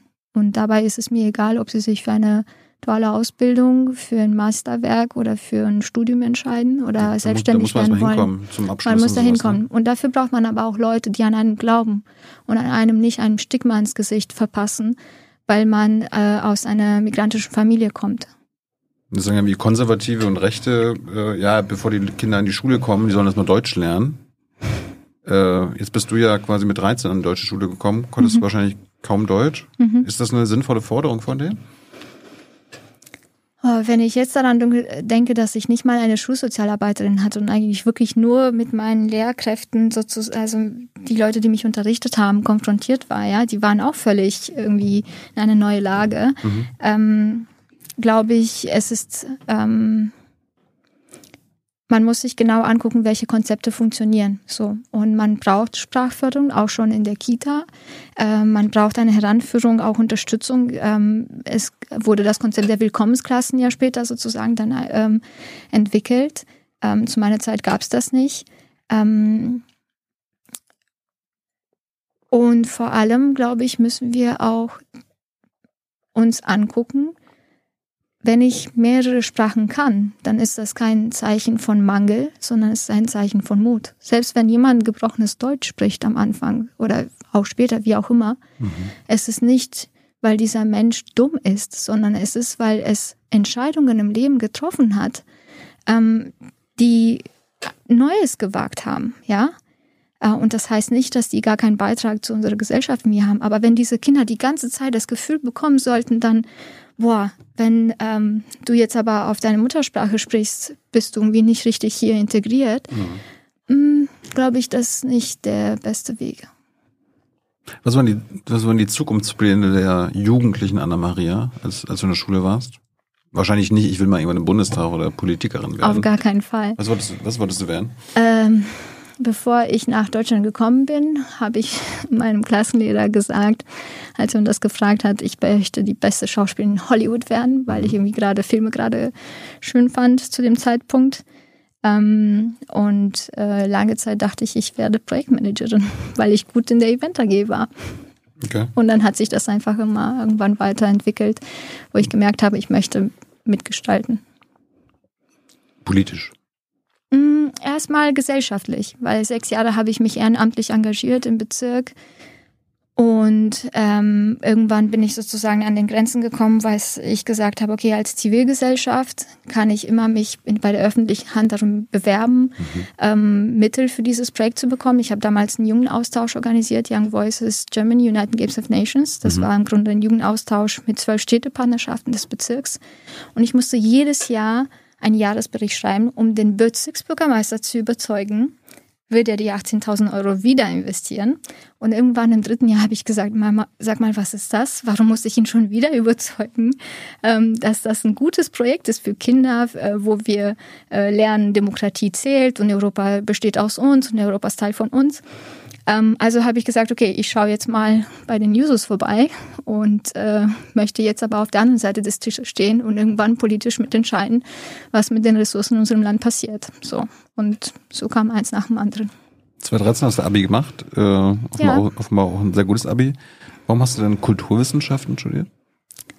weil ich so die beste Kombi fand. Ähm, ich bin sehr wissbegierig und ähm, es hat mich nie zufriedengestellt, nur ein Fach irgendwie zu lernen. Und Kulturwissenschaften ist sehr intersektional ähm, und verfolgt einen Ansatz, wo wir uns angucken, Kulturgeschichte, Sozialwissenschaften, Rechtswissenschaften, Jura, äh, nee, äh, Wirtschaftswissenschaften ähm, und äh, was ist die, nicht nur die europäische Perspektive, sondern auch die internationale. Und dann fand ich Kulturwissenschaften ziemlich genial. Also war das das. Hast du einen Bachelorabschluss hast, ne? Was, Ja. was war denn deine Bachelor-These? Worum ging's? Den Zugang zu Bildung für junge Geflüchtete in Deutschland. Und? Ähm, zu dem Zeitpunkt, als ich das gemacht habe, ähm, habe ich mir eben angeguckt, ähm, Deutschland verpflichtet sich zu der UN-Kinderrechtskonvention, auch das Recht auf Bildung immer zu gewährleisten. Aber nicht alle Bundesländer hatten zu dem Zeitpunkt tatsächlich gewährleistet, dass länger als nach drei Monaten sozusagen die Kinder einen Zugang in der Schule hatten. Es gab auch unterschiedliche Bundesländer, die Es gibt ja ähm, Schulpflicht, ne? Genau, es gibt eine Schulpflicht und sie haben daraus eine Schulfreiwilligkeit gemacht äh, oder ähm, und dadurch ähm, bin ich zu der These gekommen, Deutschland hat an dieser Stelle nicht ein, bundeseinheitlich ähm, die UN-Kinderrechtskonvention angewandt äh, und muss darauf hinauswirken von der Bundesebene, dass die auch die Bundesländer, die das nicht gemacht haben, nachziehen. Hast du schon gesagt, dass du bei den, bei den Jusos gelandet bist? Äh, warum hast du, hast du auch andere Parteien angeguckt? Und was man bei den Ja. bei der Grünen Jugend, bei den Linken oder Ich CDU hab- oder so? Okay. Äh, ich war nicht bei denen persönlich vor Ort, aber ich habe tatsächlich recherchiert. Ähm, und ich habe einmal geguckt ähm, und für mich war so die Linke ziemlich schnell ausgeschlossen, aus dem Grund, weil ähm, ich in meiner Familie erlebt habe, dass auch ähm, Familienmitglieder unter Ceausescu-Diktatur gelitten haben und dieser Sozialismus ähm, Anhauch hat mich äh, abgeschreckt. Dann habe ich gesagt, okay, nee, ich möchte ähm, Die mir Linke, das steht die genau Linke für eine sozialistische Diktatur, oder was? Nee, nicht für eine sozialistische Diktatur, aber in, zu meiner Zeit, als ich 19 Jahre alt war und die Recherchen gemacht habe, war es für mich so, okay, ich möchte nicht einer Nachfolgepartei äh, beitreten, die äh, in der DDR ähm, ja dieses System mit unterstützt hat. So. Und dann habe ich mir Tun angeguckt. sie ja jetzt nicht mehr, nur so als äh, Habe ich ja nicht behauptet. Also ist alles, ist Ah. alles gut. Ich habe auch super in der Kommunalpolitik mit linken Politikern Okay. gearbeitet und habe auch großen Respekt vor manchen Poli linke Politiker im Familienausschuss. Bei Grüne mir Jugend. ist es passt. Äh, Hast du da mal reinguckt? Ja, habe ich auch. Äh, Und da habe ich mich gefragt, okay, ähm, finde ich richtig, aber sprich mich nicht an, dass ich alles nur dem Klima unterordne. Ich bin ein Arbeiterkind, bin die erste Akademikerin, also wollte die erste Akademikerin meiner Familie werden. Ähm, und soziale Gerechtigkeit habe ich gemerkt, okay, das ist das eine. Und bei der CDU habe ich geguckt und äh, die Nähe ehrlicherweise zu dem ähm, zu diesem christlichen und zu der Kirche hatte ich einfach auch ganz persönliche Gründe, wo ich dachte so, nee, ich bin in einem Land aufgewachsen, bin griechisch-orthodox getauft. Die Kirche hat mich so genervt mit ihrem Korsett an Moral und ähm, wie du leben sollst und wie die Frauen, weil sie ihre Tage haben, nicht die Kirche betreten können und so weiter. Was? Und dann Echt? ja, das äh, gibt es. Ähm, oh, also zumindest habe ich die Erfahrung gemacht und dann habe ich gesagt, okay, ähm, das Ausschlusskriterium und äh, es passt einfach zu mir, dass ich soziale Gerechtigkeit will und Aufstieg und da war es nur noch die Sozialdemokratie die richtige Partei für mich. Falls ihr Fragen habt an Anna-Maria, her damit in den Chat. Hans kommt gleich und äh, stellt sie dir dann. Äh, jetzt bist du ja SPD-Parteimitglied, du hast wahrscheinlich so ein Parteibuch. Ja, ich habe zehn Jahre Jubiläum jetzt gehabt. Da steht, Jahr. ja, da steht ja auch was von äh, Partei des demokratischen Sozialismus drin. Ist Mhm. das, weil du gerade Rumänien angesprochen hast mit dem Sozialismus? Weiß ich das nicht? Gut, Dass du in einer Partei Ende bist, die auch für den demokratischen Sozialismus steht? Angeblich? steht das im Grundsatzprogramm. Da steht im Parteibuch. Muss mal gucken. Okay, da muss ich nochmal genauer gucken, tatsächlich. Aber ähm, ist jetzt in der Gesamtschau einfach nicht schlimm. Bist, So. bist du denn eine demokratische Sozialistin? Also das, wofür die SPD steht. Ich bin für eine sozialdemokratische Politik, die soziale, sozial gerechte Umverteilung der Gesellschaft schafft zwischen Arm und Reich, die dafür steht, dass sie Menschen ähm, eine Chance gibt, ähm, weil sie auf diesen Weg gehen wollen und nicht, ähm, weil es wichtig ist, woher sie kommen, ähm, weil sie für Freiheit, Gerechtigkeit und Solidarität steht. Und ich glaube, diese Werte haben kein Mindesthaltbarkeitsdatum, sondern sie sind aktueller denn je. Hi, Tyler hier, Producer von Jung und Naiv. Ohne euch gibt's uns nicht. Jeder Euro zählt und ab 20 landet ihr als Produzenten im Abspann auf YouTube. Weiter geht's. Oder anders gesagt, wie würdest du deine politischen Überzeugungen beschreiben? Gibt es da vielleicht einen Begriff für oder Progressiv. progressiv? Und äh, oder dein, dein Weltbild? Man kann nicht sagen progressives Weltbild. Das ist ja, äh, also Hast du ein äh, politisches Weltbild? Ein politisches Weltbild. Also wenn FDP, wenn FDPler hier sitzt, sagt er, er ist liberal. Ja, und ich bin Ja. eine progressive linke Politikerin, äh, eine linke Sozialdemokratin.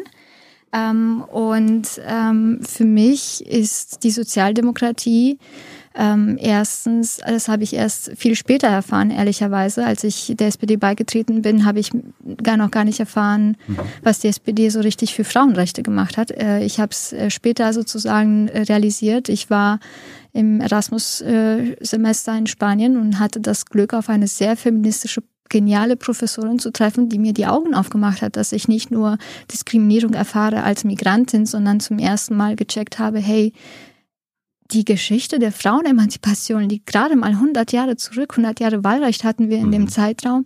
Und ich habe das alles aufgeschlungen, alles gelesen, was mir in die Hände gekommen ist. Und deshalb, ähm, ja, was ist mein Bild? Sicherlich ein feministisches. Wir brauchen einen Gleichstellungs- ähm, Turbo in allem, ähm, um auch diese Ungerechtigkeiten ähm, anzugehen. Was heißt denn für dich links und progressiv?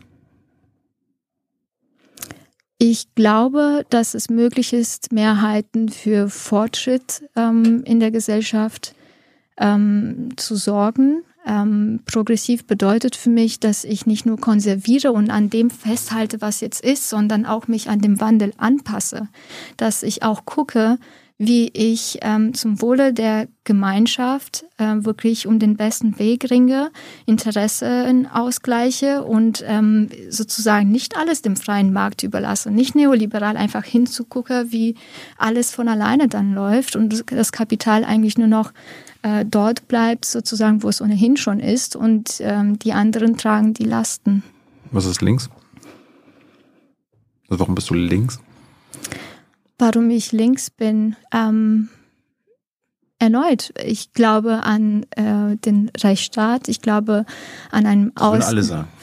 Das würden alle sagen, aber ich sage es, weil es dann so ist. So, ähm, ich glaube, ähm, ich, ähm, dass ich einen Bildungsaufstieg nur mit einer linken Volkspartei wirklich gestalten kann. Und das ist für mich links. Wenn du sagst, nicht alles soll dem freien Markt überlassen werden.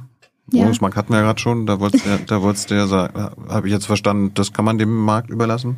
Nein, das habe ich nicht gesagt. Der Staat wollte jetzt, Ich habe gesagt, es gibt nicht eine einzige Lösung und das gibt in jedem einzelnen Feld. So Mhm. und ich habe gesagt, ich, in dem Bereich bin ich keine Fachexpertin, kann ich jetzt nicht bewerten, warum welche Aussagen wo wie getroffen worden sind. Ich muss jetzt auch nicht die Verteidigerin von der äh, von einzelnen Personen sein, sondern ähm, es gibt Bereiche, wo wir leichter reingehen können als Staat und korrigieren können und eine schützende Hand darüber halten können. Und es gibt Bereiche, wo es schwieriger ist. Und dann muss man notfalls andere Konstrukte machen, über Kooperation mit der Wirtschaft, überzeugen, wie auch immer, ähm, sozusagen, um auch weiterhin an dieser Vision zu arbeiten. Gibt es denn irgendwas aktuell in Deutschland oder in Europa, was der Staat der, dem freien Markt sozusagen überlässt, was du geändert haben möchtest? Was nicht mehr so sein soll?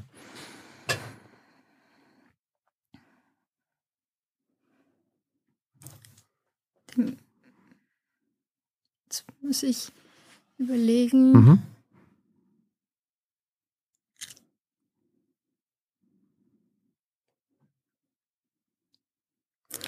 Naja, ich glaube, wenn ich zurück zu den Wurzeln gehe, es gab auch eine Zeit, ähm, wo wir immer aufgrund der knapper Kassen äh, beispielsweise Jugendräume geschlossen haben, die privatisiert haben und so weiter. Nun will ich jetzt nicht, ähm, ist nicht meine Haltung, dass ich jetzt die gute Arbeit von vielen freien Trägern über den Kamm schere und sage, pff, ihr gehört nicht mehr hierhin. Aber ich glaube schon, dass es auch wichtig ist, dass der Staat sich dazu mit verpflichtet, auch in solchen Infrastrukturen für junge Menschen, wo sozialer Zusammenhalt stattfindet, Werkstätte Demokratie stattfinden, dass, dass wir dort da reingehen. Und ich glaube, das ist ein Beispiel aus, meinem, aus meiner Fachwelt, wo ich sage, auch als Staat müssten wir da noch stärker reingehen und das eigentlich zur Pflichtaufgabe auch ähm, komplett durchdeklinieren, weil es ist bereits eigentlich eine Pflichtaufgabe im SGB 8. Aber bis es in der Kommune ankommt, es ist eine Pflichtaufgabe mit freiwilliger Auslegung und wenn es knappe Kassen gibt, dann muss man gegebenenfalls kürzen. Und das halte ich für einen falschen Weg. Wir hatten ja vorhin schon den Glasfaserausbau ge gehabt. Da ist ja, das soll ja der Markt regeln, mhm. ne? Telekom mhm. und die anderen Anbieter. Bist du da dafür, dass das vielleicht der Staat macht? Meine, es gibt ja das Beispiel Schweden, da hat der Staat das organisiert. In Stockholm haben 98 Prozent der Glasfaser jetzt, das ging ruckzuck. Mhm. Bin ich offen für, habe ich noch keine abgeschlossene Meinung. Aber ich lasse mich gerne von guten Argumenten überzeugen. Was mit Gesundheitssystem? Wir haben private Kliniken mhm. äh, im DAX, also in, äh, zu den größten Konzernen Deutschlands, äh, gibt es sogenannte Gesundheitskonzerne, die mit der Gesundheit äh, der Deutschen Geld, ja. Also mhm. sollte man mit der Gesund Gesundheits- und Krankenversorgung der Deutschen Profit machen? Ne, das Nein, das denke ich nicht. Und ich glaube, ähm, das ist auch ein Problem, was mittlerweile angekommen ist. Ähm, ich, das ist vielleicht auch ein Moment, wo Menschen merken, wie werde ich eigentlich behandelt und äh, werde ich ernst genommen, werde ich in meinem Recht äh, sozusagen auch wirklich äh, wahrgenommen. Und wenn es äh, lukrativer ist, kleinere, vielen OPs zu machen, ähm, als ähm, tatsächlich das, was äh, notwendig ist, dann ist das, äh, sind das Fehlanreize und diese Fehlanreize will Karl Lauterbach angehen und dann ähm, müssen wir jetzt Schritt für Schritt immer weiter vorankommen. Gut, vielleicht fällt dem Publikum auch noch ein paar äh, Sachen ein, wo der Markt gerade das Sagen hat und äh, kann, Hans, gerne. kann Hans ja mitbringen und dich mal. Gerne auch Leasing, beispielsweise in der Pflege. Genau, ja, wir haben ja private Pflegeunternehmen, die müssen ja auch ein bisschen mhm. Profit machen. Bist du da dafür, dass das so bleibt? Mm, es gibt ja glaube, private Pflegeanbieter, die dann Leute, also Pflegerinnen. Ich kenne das. Ich war in Pflegeeinrichtungen und habe mhm. Bürgersprechungen dort gemacht. Ähm, insofern ähm, ist das ein, ähm, ist es nie ein schwarz-weißes Thema, so. Ähm, und ähm, man muss sich sozusagen nochmal angucken. Tatsache ist, dass Leasingkräfte ähm, Druck äh, stellen, äh, Druck äh, machen auch auf äh, den Lohn ähm, für mhm. die Mitarbeiter, die dort sind. Aber ich sehe auch die Probleme eines Pfle einer Pflegeeinrichtung, mhm. die sagt, äh, meine Fachkraft fällt gerade aus. Was mache ich dann aber? Weil ich habe trotzdem die Patienten und die Klienten dort. Mhm. So und deshalb das, was man sich halt vorstellt und was in der Praxis tatsächlich ist, ähm, kann manchmal ähm, sehr eng verwoben werden und deshalb ist es ist mein Ansatz, auch immer mit den Leuten zu sprechen, die es betrifft, wenn wir Gesetze machen. Gut. Im letzten Teil noch ein paar aktuelle Themen durchsprechen. Mhm. Ähm, ich hatte gelesen, da, äh, im Artikel von September 21, ähm, hat Deutsche Welle über dich berichtet, äh, als du noch Bundestagswahlkampf gemacht hast. Da hast du gesagt, du willst Hartz IV abschaffen, das Hartz IV-System. Mhm. Jetzt haben wir das Hartz IV-System nicht abgeschafft, sondern es ist nur umgenannt in Bürgergeld. Ähm, was hältst du davon? Ich halte es nach wie vor für richtig. Wie Bürgergeld, was? dass wir Hartz IV abgeschafft haben, ja. Ja, der Name ist abgeschafft. Nein, nicht der Name, sondern de facto auch das System wurde verbessert. Ähm, wir sind es kann, äh, es kann, es kann immer noch sanktioniert werden.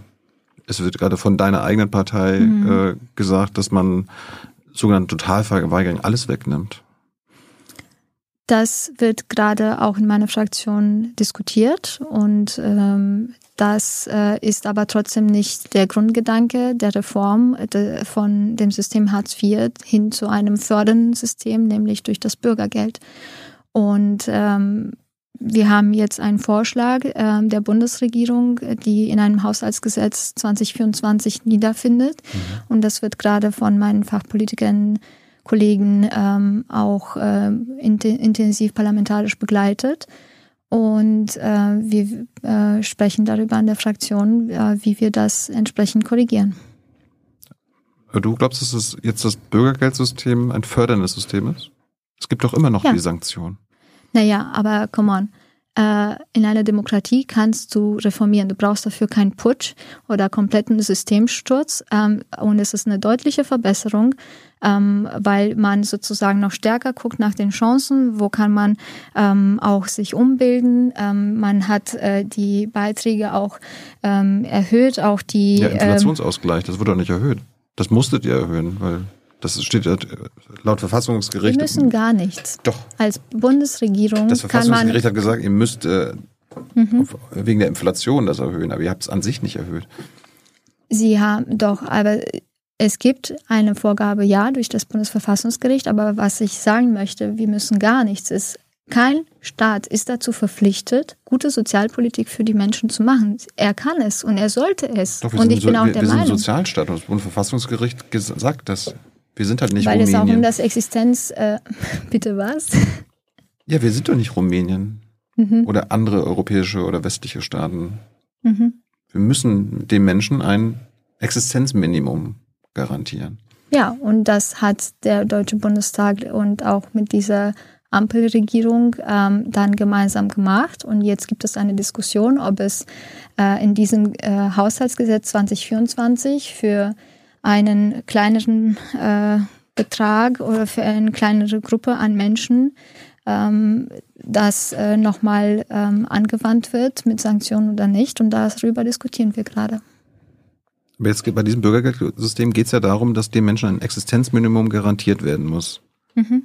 Und du verteidigst das ein System, das dann trotzdem auch noch Sanktionen möglich macht. Also ich verteidige das nicht. Ich sage, hast du gesagt, es das ist so gut.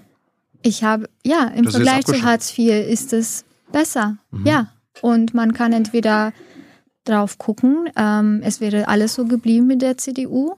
Ähm, oder man hat versucht, Dinge besser zu machen. Und jetzt müssen wir auch daran äh, arbeiten, dass wir den Kerngedanken dieser Reform äh, durch das Bürgergeld ähm, nicht weiter unterminieren. Und äh, deshalb äh, gibt es jetzt Diskussionen auch innerhalb der Fraktion. Aber ich meine, das mit dem Bürgergeld war ja vor einem Jahr. Da hat ja die Union musste im, äh, im Bundesrat zustimmen. Mhm. Und dann hat die Ampel Und? doch, da hat die Ampel doch äh, auf wesentliche Forderungen der Union ist doch darauf eingegangen. Also darum, ich, ja, ver ich verstehe immer noch nicht, ich verstehe immer noch nicht, warum du sagst, das Transfersystem ist jetzt abgeschafft worden. Äh, es heißt es halt Bürgergeld, aber im Großen und Ganzen ist doch dieses System mit Sanktionen, die nachweislich nicht gut sind, die Psych Psychoterror auslösen und so weiter, äh, das ist doch immer noch dasselbe. Nein, es ist aus meiner Sicht nicht dasselbe, weil es auch jetzt andere Instrumente gibt, um den Menschen zu fördern und besser ähm, mitzunehmen ähm, und ähm, auch ähm, neue Anschlusswege zu finden an den Arbeitsmarkt. Ähm, und äh, es ist nicht nur Namenswischerei, sondern es ist eine Verbesserung gewesen. Und ich rede jetzt darüber ähm, jetzt, äh, weil es relevant ist für das Haushaltsgesetz 2024. Und diese Diskussion führen wir ganz intensiv gerade in der Fraktion. Und ich verteidige nicht das Sanktionssystem, sondern ich verteidige, dass die Menschen ein Existenzminimum bekommen, aber auch ähm, und nach wie vor das gekürzt werden kann. Nach wie vor was, da, was dein Minister werden. kürzen will. Das, das, ist sein, das ist sein Vorschlag für ähm, so, wie er, so wie er, ich, ich teile das nicht, so wie er ähm, erklärt, soll das eine kleine Menschengruppe sein. Ich sehe, äh, ich bin noch nicht davon überzeugt, dass das das Richtige ist an dieser Stelle. Und die Debatten haben wir gerade in der Fraktion und werden wir ähm, bewerten. Okay, du wolltest Hartz IV abschaffen, aber das Bürgergeldsystem, so wie es jetzt ist, nicht. Obwohl du gegen die Sanktionen bist. Nochmal, Hartz IV ist abgeschafft und Bürgergeld ist ein besseres System, ein System, was sich mehr ähm, an den Menschen nähert und ihnen den Fokus legt Mhm. ähm, und ihm bessere Chancen gibt, einen, einen neuen Weg zu finden in dem Arbeitsmarkt. Haushalt hast du gerade schon angesprochen. Ja. Schuldenbremse abschaffen. Schuldenbremse auf jeden Fall reformieren. Dazu haben wir auch einen Bundesparteitagbeschluss jetzt im Dezember gehabt. Ähm, Reformieren ist das eine, man könnte es Mhm. auch versuchen, aus dem Grundgesetz wieder zu streichen. genau, aber wir wissen ja auch, dass wir dafür politische Mehrheiten brauchen. Dafür kannst du ja kämpfen. Ja, tue ich ja auch. Habe ich auch schon gemacht. Ähm, und es ist, dazu will ich sagen, ganz spannend ist es, wie wird eigentlich argumentiert. Wir brauchen sozusagen die Schuldenbremse, weil wir auch unser Geld erwirtschaften können. Ja, wir müssen unser Geld erwirtschaften, damit wir uns nicht weiter ausbreiten. Und die Schuldenbremse zu jenem Zeitpunkt hat es seinen Zweck gedient, ähm, weil wir eben in einer finanziellen Krisenlage waren. Aber wir sehen auch, dass die Schuldenbremse reformbedürftig ist, weil sie jetzt bislang Investitionen eben behindert. So. Und wir brauchen Investitionen, wenn wir weiterhin Wohlstand sichern wollen in Deutschland. Wir brauchen Investitionen, ähm, die eben auch über Schulden dann gehen, ähm, wenn wir wollen, dass unsere Kinder in ein modernes Land aufwachsen. Meinst du, dass es, meine, eure SPD-Fraktion ist ja dafür, die Schuldenbremse zumindest zu reformieren, dass ihr euch durchsetzt gegen diesen Kanzler? Äh, ich glaube, ich weiß nicht, welche Partei die, der ist, ist gerade ist. Der ist ja dagegen. Welchen Kanzler? Sprichst du von Olaf Scholz, Ja, dem sozialdemokratischen Kanzler? Ich, ich weiß jetzt nicht, welche Partei der ist, aber der hat ist eine andere Meinung als ihr in der Fraktion. Ja, das kann er ja sein. Er war auch anderer Meinung an anderer Stelle und wir haben ihn trotzdem überzeugt. Ja? Ja. Wo, wo hat sich der. Industriestrompreis, dass wir darüber auch sprechen wollen. Und die Fraktion hat auch ihre eigene Meinung, ja auch kann ähm, auch ihre eigene Rolle haben und das tut sie ja auch. Und äh, auch äh, ist ganz klar, wir werden in den kommenden äh, Jahren eindeutig darüber sprechen müssen, über Schuldenbremse. Wir werden auch über Vermögenssteuer sprechen müssen, über ähm, sämtlichen ähm, Instrumente, um Umverteilung in diesem Land zu organisieren. Sonst funktioniert das hier bald ja nicht mehr mit dem sozialen Zusammenhalt. Ich habe mal geguckt, wie gesagt, du bist jetzt seit Mai äh, Abgeordnete. Ja, Du hast bisher allem zugestimmt im Bundestag. ja. Warum? Also all, allem, was die Ampel eingebracht hat, hast du, hast du Ja gesagt. Du bist ja. Ja. du bist ja eine freie Abgeordnete. Du kannst ja auch mal theoretisch Nein sagen. Warum hast du immer zugestimmt? weil ich, War immer alles super? es war nicht immer alles super. Ich habe auch einen Fall, ähm, als wir über die GEAS gestimmt, äh, GEAS-Reform gestimmt haben, da habe ich die was? eine, die ge, ähm, gemeinsame europäische Asylpolitik-Reform. ähm, Hast du da zugestimmt? Da habe ich zugestimmt mit einer Protokollnotiz, wo ich erklärt habe, dass wir, ich erkenne an, dass die Mehrheiten, die politischen Mehrheiten der Europäischen Union äh, nur diesen Konsens ermöglicht haben. Aber ich bin nach wie vor nicht damit einverstanden, ähm, dass Kinder ähm, und Jugendliche in haftähnlichen Verhältnissen äh, sozusagen dort ähm, in den Registrierungszentren festgehalten werden oder dort äh, sich aufhalten müssen. Ich b- bin dafür, dass wir auch ähm, nicht nur theoretisch, sondern de facto auch Dolmetscher und Rechtsberatungsdienste ermöglichen müssen, damit Menschen ähm, nicht eingeschränkt werden in ihrem Recht auf Asyl. Jetzt wäre ja deine Stimme im Bundestag bei dieser As gemeinsamen Asylpolitik der Europäischen Union nicht notwendig gewesen. Die hätten das auch durchgebracht ohne deine Stimme. Warum hast du dich nicht enthalten? Oder dagegen gestimmt? Weil ich es für richtig gehalten habe, an dieser Stelle ähm, auch zu sagen, mindestens haben wir jetzt einen Konsens, wo auch andere Mitgliedstaaten jetzt sich dazu verpflichten, dass wenn sie Geflüchtete nicht aufnehmen wollen, mindestens doch noch sich an den Kosten beteiligen. Aber du hast jetzt einem Kompromiss zugestimmt, wo du selbst sagst, der Kompromiss ist scheiße, weil der Kinder äh, zur Not, also das führt, dass Kinder an der EU-Außengrenze in Gefängnis kommt mit ihren Eltern. Mhm. Warum hast du nicht einfach klar gesagt, ich halte mich da? Da mache ich nicht mit. Ich habe mich nicht dagegen enthalten, weil ich ähm, auch Wir stimmen unseren dagegen. Niemand liest deine Protokollnotiz in der Historie. Ich glaube schon. Ich glaube, also für mich war Nee, es wichtig, am, diese Ende, am, Ende, am Ende gucken die Leute drauf, hast du zugestimmt oder nicht? Und ja, du hast zugestimmt. Ja. Auf deiner Bundestagsseite steht auch nicht, äh, da steht nur, dass du zugestimmt hast, aber nicht, dass du eine Protokoll Protokollnotiz Notiz abgegeben hast. Gut, und willst du jetzt die Antwort darauf hören, warum ich das gemacht habe? Okay. Ähm, ich habe das eben auch deshalb ge äh, gemacht, um mein, ähm, auch die, den Weg zu unterstützen, dass auf europäischer Ebene ähm, eben zwischen der Kommission mit dem Parlament auch weiterhin verhandelt wird und in der Hoffnung, dass weitere Verbesserungen dort äh, möglich sein werden, auch für diese Reform, weil ich es eben auch sehe. Ähm, wenn wir gar keins gehabt hätten, glaube ich, stünden wir schlimmer mhm. da. Aber wie gesagt, deine Stimme wäre ja nicht notwendig gewesen. Wäre ja, nichts passiert, wenn du Nein gesagt hättest. Und dann, dann hättest, du für das, hättest du für das, äh, hast du mit deiner Entscheidung für das gestanden, wofür du ja offenbar stehst. Und jetzt ist es so, okay, du sagst das eine, machst vielleicht das andere. Weißt du? Kann gut möglich sein. Am 31. Dezember hast du auf Instagram, habe ich gesehen, gepostet, acht Monate Bundestag, acht Monate das Richtige machen. Mhm. Du hast bisher das Richtige gemacht in all deinen Abstimmungen und deiner Arbeit als Bundestagsabgeordnete? Ich bin davon überzeugt, dass ich nach bestem Wissen und Gewissen das Richtige gemacht habe, ja. Was heißt denn das Richtige? Das kannst du natürlich immer ähm, nach Lage neu bewerten. So ist es jetzt nicht was äh, Absolutes. Äh, es ist aber im Übrigen ein Wahlkampfslogan, den ich mit meinem Team ähm, dann entwickelt hatte äh, zu dem Zeitpunkt, weil wir gefragt haben, okay, worum wird es dann gehen und wofür stehe ich? Und ich ähm, wie jeder Mensch äh, habe auch Fehler, aber ich ringe danach auch äh, zu schauen, was ist der richtige Weg. Hm. Ich habe mich ja gefragt, was du mit das Richtige meinst. Also das inhaltlich Gute, also dass du inhaltlich immer das Richtige gemacht hast oder dass du quasi für Sachen gestimmt hast, die halt am Ende das kleinere Übel sind. Wir haben ja gerade schon über ein paar Entscheidungen gesprochen, wo mhm. du zugestimmt hast, wo du sagst, ah, ist nicht so gut, aber besser zustimmen als nicht.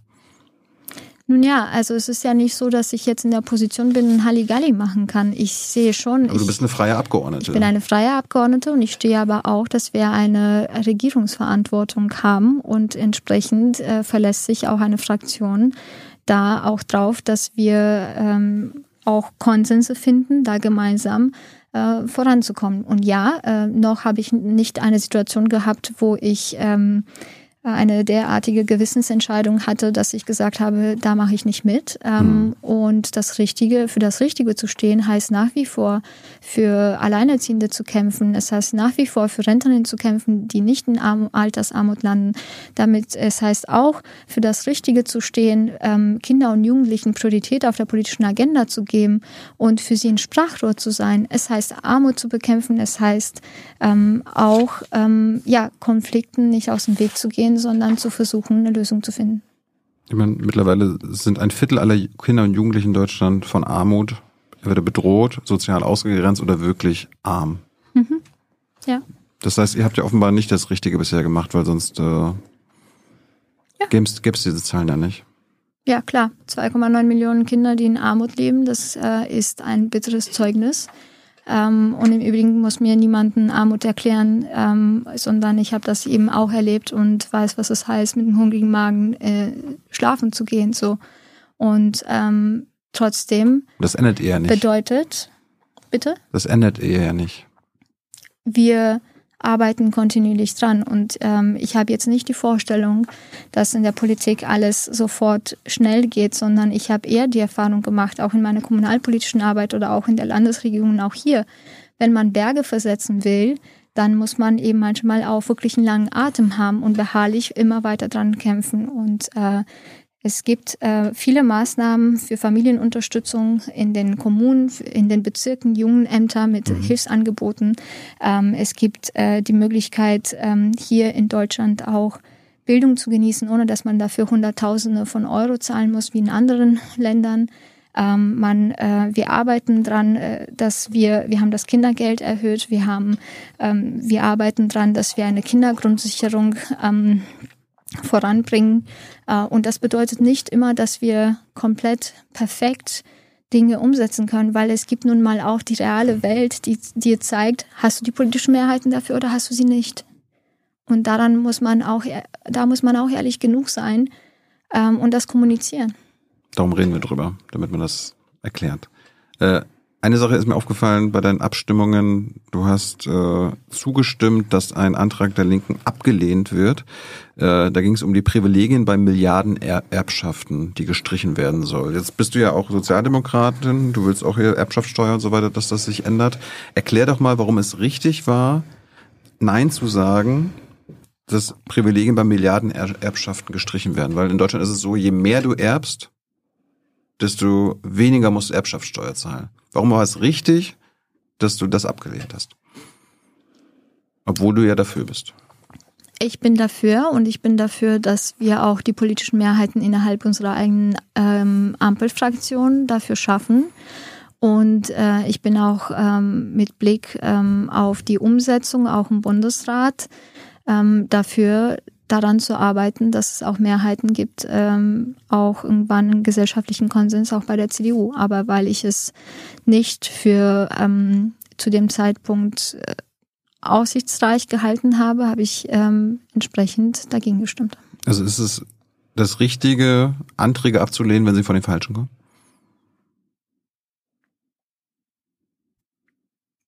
Warum von den Falschen? Ja, weil es jetzt von den Linken gekommen ist. Und nicht aus deiner Regierungskoalition. Mhm. Den Gedanken kann ich verstehen. Ähm, kann sein. Dann äh, auf der Instagram-Seite fand ich auch gut, äh, du hast dich für die Frauen im Iran eingesetzt, Mhm. die letztes Jahr versucht haben, eine Revolution anzuzetteln. Ja. Äh, wie findest du das, dass äh, Deutschland jetzt wieder abschiebt in den Iran?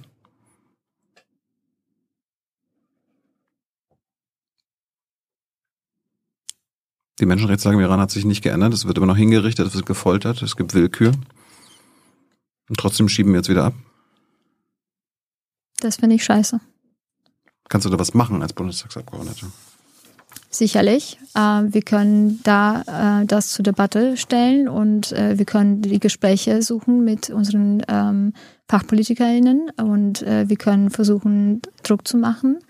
Ähm, und ähm, Wirst du das machen? Ich werde das auf jeden Fall zum Anlass äh, nehmen, um nochmal mit meinen Kolleginnen dort in dem Bereich zu sprechen. Dann hast du letztes Jahr gefeiert, dass der 219a gestrichen wird. Also 219a ist die, äh, der, das Verbot äh, von Frauenärzten und Frauenärztinnen äh, für Abtreibungen zu werben. Wie stehst du denn zum 218, also dem, Der gehört auch dem abgeschafft. generellen Verbot, also dass es im Strafgesetzbuch steht, dass Abtreibungen kriminell sind? Ja, ich finde, der Staat hat nicht zu entscheiden ähm, über den Körper einer Frau und braucht jetzt nicht mit unterschiedlichen Maßstäben daran gehen. Was tust du dagegen, dass 218 jetzt auch noch gestrichen wird? Wir arbeiten, ähm, es gibt eine äh, Expertenkommission, die daran arbeiten, wie das umzusetzen ist, weil es ja auch unterschiedliche Rechtskreise ja trifft. Ähm, und ähm, wir haben eine Begleitgruppe äh, innerhalb der SPD und dort arbeite ich gerne mit, äh, um das entsprechend auch vorzubereiten. Kommt das im Familienausschuss oder wo, wo landet das am Ende? Gesundheitsausschuss, Familienausschuss, ich glaube auch Rechtsausschuss und auch Innenausschuss. Und ich muss überlegen, habe ich irgendwas vergessen? Ich glaube nicht. Du bist im Familienausschuss, ne? Ja. Äh, apropos Feminismus, äh, wie steht ihr zum Ehegattensplitting? Ich bin dafür, dass wir das Ehegattensplitting abschaffen müssen. Ich sehe es aber auch, ähm, dass wir noch keine politische Mehrheit dafür haben. Auch eine SPD, wie ich höre. Ja, das ist richtig. Warum? Weil manche der Meinung sind, ähm, dass es dann ähm, erstmal ad hoc eine Verschlechterung für die Haushalte bedeuten würde. Ähm, ich bin aber nicht dafür, dass wir dieses Steuermodell weiter befördern, äh, dass ein Kleinverdiener und ein Großverdiener sozusagen steuerliche äh, Vorteile bekommen, weil de facto hat es seit Jahren dazu geführt, dass Frauen Minijobs haben und später in einen Teufelskreis landen. Sie sind wirtschaftlich abhängig von dem Mann. Wenn sie sich nicht mehr verstehen, müssen sie vielleicht häusliche Gewalt erdulden. Dann landen sie in der Altersarmut und sind weniger abhängig. Insofern glaube ich, müssen wir da was machen und ich habe mich dazu auch schon öffentlich positioniert auf meinem Instagram-Kanal. Wir kommen zum Schluss. Wir haben mit der AfD und dem Rechtsruck angefangen. Sollte man die Ja. AfD verbieten? Bist du dafür, ah, einen Verbotsantrag zu Ich stellen? Ich bin da sehr zwiegespalten. Ähm, auch hier glaube ich, dass es noch nicht reicht, äh, komplett ein AfD-Verbot überall zu machen. Wir haben jetzt äh, durch das Bundesverfassungsgericht einzelne Landesverbände, inzwischen drei, die ähm, sicher rechtsextrem eingestuft sind. Mhm.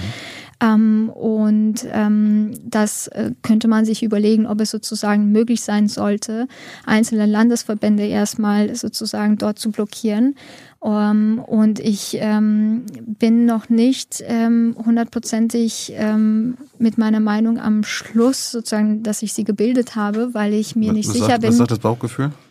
Naja, ich glaube, es, es gibt schon ein Risiko, ähm, wenn es ähm, nicht vom Bundesverfassungsgericht ähm, in der Gesamtheit als solches betrachtet wird, dass diese Partei in seiner Gesamtheit gegen die Demokratie arbeitet, und, um diese auszuhöllen, dann wird die AfD das feiern und ähm, noch weiter ähm, nach oben katapultieren.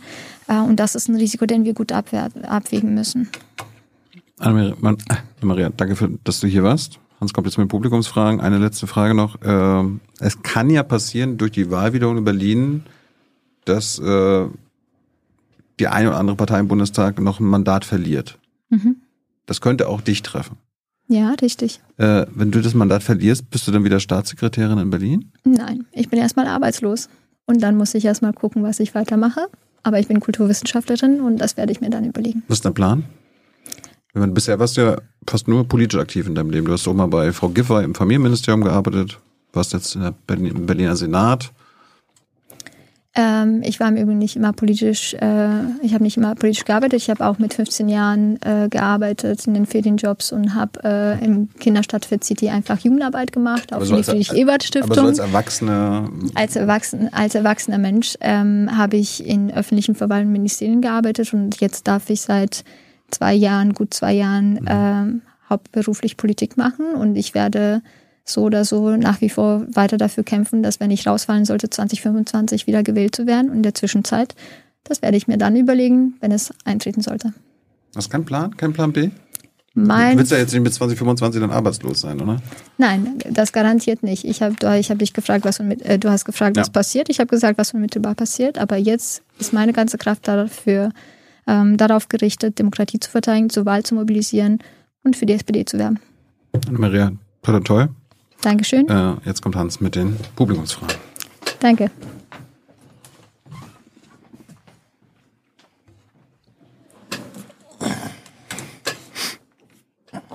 Wie hast du dich gefühlt bisher im Gespräch?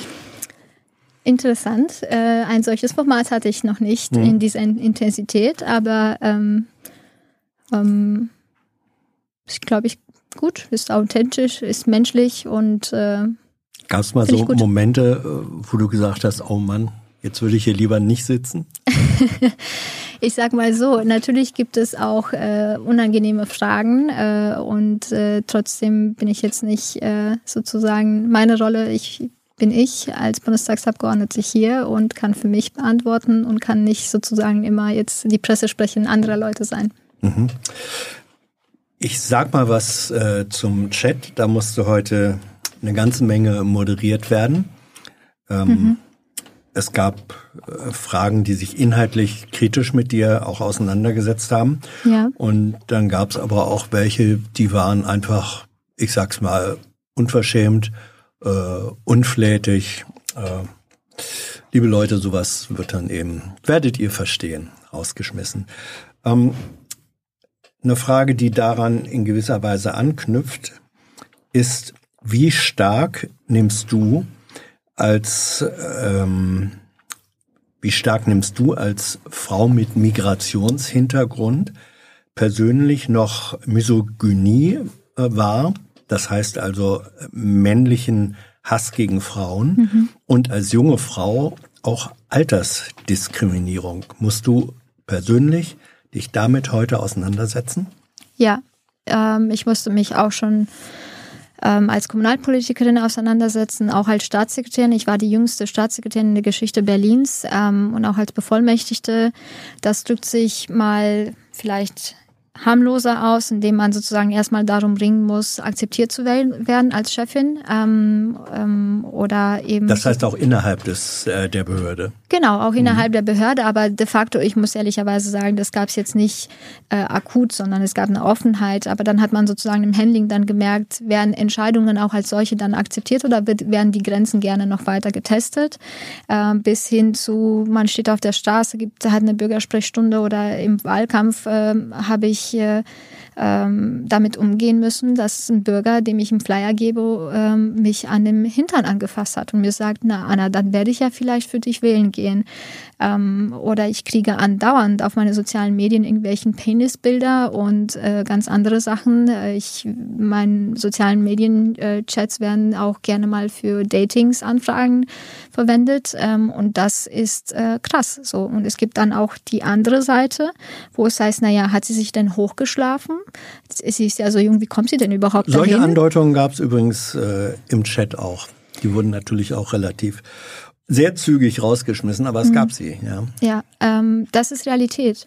Das ist Realität auch für junge Politikerinnen ähm, wie mir und äh, migrantisch ähm, spielt insofern noch eine Rolle, weil man selber nie so aufgewachsen ist, dass jetzt ich unbedingt die Netzwerke hatte, die mir die Türen geöffnet hat. Ich habe alles mir selber erarbeitet, ja, und trotzdem wird man irgendwie mit solchen Sachen konfrontiert und dann hast du aber vielleicht selber auch so ein Imposter-Syndrom, wo du glaubst, ähm, muss ich was für ein Syndrom? Ein Imposter-Syndrom. Was ist das? Das ist, wenn du das Gefühl hast, du ähm, hast nicht äh, die genügenden Fähigkeiten, dort zu sein, wo du es geschafft hast zu sein und willst zweifach bis dreifach so viel besser sein, um gleichzeitig wahrgenommen zu werden, als wärst du kompetent. So, ne? Und äh, das haben viele Menschen mit Migrationsbiografie mhm. oder auch Arbeiterkinder.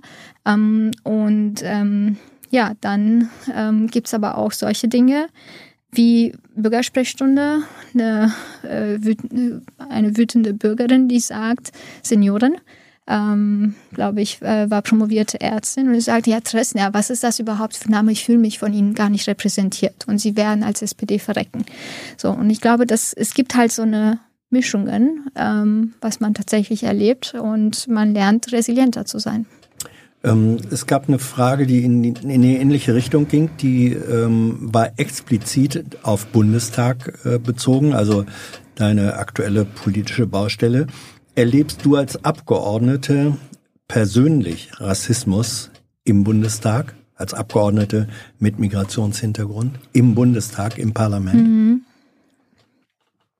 Gott, ich habe mal auch ein Interview im Sommer dazu gegeben. Aber in der ersten fällt es mir gar nicht so auf, weil ich es einfach, weißt du, ich funktioniere. So, ich habe es einfach äh, hingenommen, ähm, mir Dinge nicht anmerken zu lassen. Was mit einem passiert, wenn man dem ständig ausgesetzt ist in den unterschiedlichen Lebensphasen, dann versuchst du irgendwann das von dir so abprallen zu lassen, dass du das gar nicht mehr so wahrnimmst. Mhm. So, ne? Ich kann jetzt nicht sagen, dass ich das von meinen Kolleginnen oder von Leuten irgendwie ähm, erlebt habe, aber es gibt schon öfters äh, Bürgeranfragen, ähm, wo die mich ähm, äh, nach einer Rede im Plenum halt äh, mir schreiben, naja, was haben Sie denn hier schon geschafft und warum reden Sie überhaupt im, im Deutschen Die Frage Bundestag? bezog sich jetzt tatsächlich auf innerhalb, Erfahrungen innerhalb, ich sag's mal, des Systems Bundestag. Das mhm. können andere Abgeordnete sein, mhm. Es können Mitarbeiter und mhm. Mitarbeiterinnen sein. Es gibt ja viele Menschen, die da arbeiten. Ich glaube, das habe ich jetzt so eins zu eins erstmal nicht.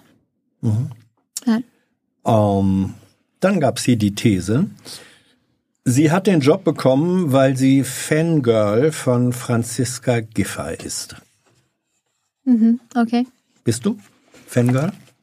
Ähm, Franziska Giffey ist für mich eine Schlüsselfigur in meiner Laufbahn gewesen und äh, sie ist die erst gewähl demokratisch gewählte regierende Bürgermeisterin ähm, von Berlin. Ähm, und das war für mich eine große Ehre, für sie zu arbeiten. Und ich habe ähm, nach bestem Wissen und Gewissen meine Kompetenz, mein, äh, meine Leidenschaft im Dienste gestellt, um hier die erste von einer Frau angeführte Regierung in Berlin ähm, zum Erfolg zu bringen. Ich habe einen Beitrag geleistet.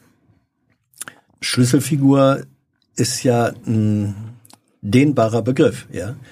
Das kann sowohl heißen, da wurde der Schlüssel gedreht, hat mir eine positive ähm, Perspektive eröffnet. So klingt das jetzt. Schlüsselerlebnis kann aber auch heißen, dass man sagt, das hat mir gesagt, nee, so geht das nicht. Nein. Franziska Giffey hat mich als junge Frau gefördert. Sie hat ähm, sich dafür entschieden, mich zur jüngsten Bevollmächtigen des Landes Berlin zu machen und Staatssekretärin. Und sie hat ihr Vertrauen in mich gesetzt, weil sie geglaubt hat, ich habe Talent und Fähigkeiten, womit ich ihr Kabinett bereichern kann. Und dafür bin ich ihr dankbar. Aber das klingt, also warum ich jetzt nicht möchte, ich bin jetzt Fangirl von Franziska Giffey irgendwie bestätigen möchte, weil es klingt schon so despektierlich. Hast du keine eigene Meinung oder so weiter? Natürlich stehe ich für mich als Anna-Maria Tressner da, aber Franziska Giffey hat ihre Verdienste an das Land Berlin, ähm, hat ihre Verdienste für das, was sie selber geschaffen hat. Und ähm, sie war für mich eine Frau, die mich gefördert hat, eine starke Frau. Ähm, du hast dich selbst vorhin im Gespräch mit Thilo als eine linke Politikerin bezeichnet. Ja. Franziska Giffey hat ähm, dem Linksbündnis in Berlin eine Absage erteilt mhm. zugunsten der großen Koalition. Mhm. Wie verträgt sich äh, deine Selbstpositionierung als Linke mhm. mit der Absage der von dir hoch akzeptierten Personen äh, an linke Politik oder linke Bündnisse? Wie verträgt sich das? Das verträgt sich insofern, weil ich an diesen Kabinettstischen gestanden habe und gesehen habe, dass die Koalition ähm, so ähm, in ihrer Verfasstheit ähm, es sehr schwierig gehabt hätte, wenn überhaupt dann noch ähm, wirklich zu einem guten Miteinander zu kommen. So und dann äh, muss man auch Konsequenzen ziehen und das äh, ist okay. Es kann manchmal im Leben Paradoxen ähm, geben. Also du findest, entnehme ich dem, die Entscheidung der SPD, die auch von Franziska Giffer ja vorangetrieben wurde, mhm. ähm, für eine große Koalition, das hältst du für die richtigere gegenüber dieser schwierigen Perspektive äh, Rot-Rot-Grün? Zu dem Zeitpunkt, als darüber entschieden worden ist, ja, habe ich das für die richtigere Perspektive gehalten, aus unterschiedlichen Gründen. Wir standen auch kurz davor, auch zu dem Zeitpunkt wussten wir nicht, wie wird letztlich ähm, auch die Linksfraktion sich weiter positionieren, steht sie kurz vor dem. Aus und werden wir eine Stabilität auch in der Landesregierung haben. Äh, und auf der anderen Seite hatten wir eben auch äh, immer mehr äh, Linien, wo man äh, auch im Internen gesehen hat, das Vertrauen zwischen den SPD und den grünen Politikern in dem Kabinett schwindet. Es gab ja eine Abstimmung innerhalb der Berliner SPD. Ja. Da gab es eine Mehrheit für die Große Koalition. Es gab allerdings eine dann doch sehr starke Minderheit, die gesagt hat, nee, nee, wir wollen äh, eigentlich lieber äh, Rot-Rot-Grün weitermachen, neu versuchen. Ja. Eigentlich würde man sagen, ja, das waren die Linken. Da hast du aber nicht dazu gehört. Zu den Linken in der Frage mhm. hast du dann nicht gehört. Ja gut, aber es gibt jetzt keine Hoheit darüber, wer links genug ist oder wer nicht. Ich bin eine linke Forstpartei, ich bin eine linke Sozialdemokratin und trotzdem kann ich andere Erfahrungen haben, nämlich die ich in der Kommunalpolitik gesammelt habe, nämlich die ich in der Exekutive gesammelt habe und zu persönlichen Überzeugungen zu kommen. Insofern mhm. ist das für mich kein Widerspruch. Nächste Frage. Ähm, hast du bestimmte politische Persönlichkeiten als Vorbilder? Ich sag mal, von Sozialdemokratinnen und Sozialdemokraten hört man dann häufig den Namen Willy Brandt, aber als du geboren wurdest, äh, war der schon tot. ja. Äh, ja. Gibt es für dich sowas wie persönliche Vorbilder, wo du sagst, ja, die oder der ist eigentlich, dient mir als Vorbild? Ich muss sagen, ähm, ich habe irgendwann festgestellt, dass ich lange Zeit ohne Vorbilder eigentlich aufgewachsen bin. Also ich, äh, außer dass ich irgendwie meine Mutter als kämpfende, kämpferische Frau wahrgenommen habe. War die eigentlich politisch aktiv? Nein, überhaupt mhm. nicht und auch bis heute nicht. Ähm, aber tatsächlich ähm, habe ich in der Form ähm, nicht wirklich Vorbilder. Ich habe immerhin Menschen, äh, immer wieder Menschen, die mich inspirieren oder äh, wo ich dann denke, okay, ähm, ähm, von denen kann ich etwas lernen und das treibt mich an. Ähm, aber aktuell kann ich das nicht auf eine Person fokussieren. Mhm. Wie versuchst du dich aktiv bei der Arbeit an Gesetzen einzubringen? Wir wissen ja, ähm, Gesetze und Vorlagen entstehen aus sehr unterschiedlichen Quellen. Wir wissen, ähm, dass manche Gesetze hochaktiv von Lobbyvertretern bis rein in die Textformulierung den Ministerien ähm, vorgearbeitet werden. Mhm. Wie ist deine Rolle? Also die, das, was du gerade jetzt beschreibst, habe ich nicht, äh, kann ich nicht bestätigen, habe ich in acht Monaten nicht erlebt, aber das heißt ja nicht, ob es wahr ist oder nicht. Ähm, ich, ich bin in dem Ausschuss. Glaube, es gibt genug Belege dafür, auch Texte, wo man die Vorlagen kennt und auf einmal tauchten die dann hm. ähm, in sehr identischer Form dann doch im Gesetzesvorschlag. Ich will auf. nur sagen, in den acht Monaten, seitdem ich Bundestagsabgeordnete bin, habe ich das nicht aktiv beobachtet auch, oder auch wahrgenommen. Ähm, in meinem Ausschuss für Familie, Senioren, Frauen und Jugend ähm, haben wir jetzt ähm, nicht eine solche Gesetzesdichte wie im Innenausschuss. Das ist völlig klar. So und äh, insofern äh, bin ich jetzt beim Demokratiefördergesetz in der SPD-Vorbereitungsgruppe und äh, Begleitgruppe immer mit dabei. Und das ist, was ich äh, mit äh, sozusagen ähm, aktiv als Beitrag leiste. Äh, was man sonst auch machen kann in solchen Gesetzesverfahren, dass man selber sich ähm, auch ähm, im Wahlkreis oder mit anderen Fachexpertinnen sich austauscht. Äh, man kann aber un ehrlicherweise unmöglich als äh, Bundestagsabgeordnete äh, sich für alle Gesetze gleichwertig einbringen. So. Welches ist das wichtigste Gesetz, an dem du mitgearbeitet hast persönlich? Bisher habe ich nur an einem einzigen Gesetz mhm. mitgearbeitet und das ist das Demokratiefördergesetz und das ist immer noch im parlamentarischen Verfahren. Wie hast du es ähm, als Abgeordnete mit dem Schwerpunkt auch Familie äh, und Kinder es wahrgenommen, dass bei der Kindergrundsicherung ähm, die Ministerin, also Lisa Paus, äh, von den 12 Milliarden, die sie mal errechnet hatte, die notwendig waren, dann im Grunde gedeckelt wurde äh, auf äh, zwei, zweieinhalb Milliarden. War das nicht eine Demütigung? Ich weiß nicht, ob das eine Demütigung für Lisa Paus war, das muss sie selber sagen. Ähm, ich glaube, dass es aber zeigt, ähm, wenn wir diesen nächsten Schritt gehen, dieses System hier zu reformieren, kann das nur ein erster Schritt sein und wir müssen dahin kommen, dass wir ähm, weitere Ressourcen darin investieren, um Kinderarmut effektiver zu bekämpfen. Bei der, beim Beginn der Auseinandersetzung um die Finanzierung der Kindergrundsicherung, als noch diese 12 Milliarden im Raum standen, da hatte Lisa Paus gesagt, unter anderem hier an diesem Tisch, ähm, sie ist sich sicher, dass sie da den Kanzler Olaf Scholz an ihrer Seite hat. Am Ende war er es aber, der dann auf den sehr niedrigen Betrag sie gedrängt hat. Wie kommt dir das als linke sozialdemokratische Abgeordnete vor? Nicht gut. Ich glaube, dass ähm, es ein erster Schritt sein kann und ich erkenne an, dass es auch andere Schwerpunkte braucht in unserem Land, um auch das Land weiter zu modernisieren. Und dann füge ich mich auf äh, eben vielleicht ähm, den Umständen, wo ich sehe, was kann man noch rausholen, was nicht. Ähm, aber es ist ganz wichtig, das Ziel aus den Augen nicht zu verlieren, dass wir auch ein Kinderexistenzminimum äh, neu bewerten müssen. Und ähm, das sollten wir immer weiter verfolgen bis es dann Realität wird. Manchmal werden die äh, Abgeordneten, die jüngeren Abgeordneten bezeichnet als die jungen Wilden. Das war so ah, ein, ja? Äh, ja, ja, ein Begriff, der eigentlich in den in den äh, 80er Jahren äh, aus der Kunstszene ähm, entlehnt wurde. Ähm, siehst du dich selber so ähm, als Bestandteil einer einfach aufgrund auch von Alter oder Jugend äh, einer Abgeordnetengeneration als junge Wilde, bist du wild? Oder bist du mild? Was, was bedeutet wild dann in diesem Fall? Ja, wenn du das fragst, bist du es vermutlich nicht. Hm.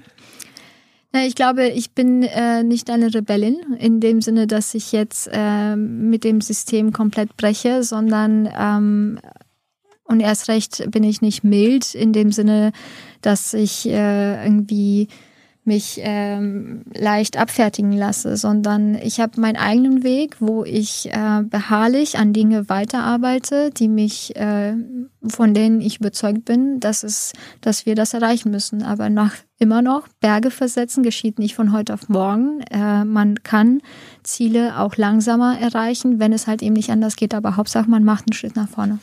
Ähm, es gibt den Begriff der alten Republik.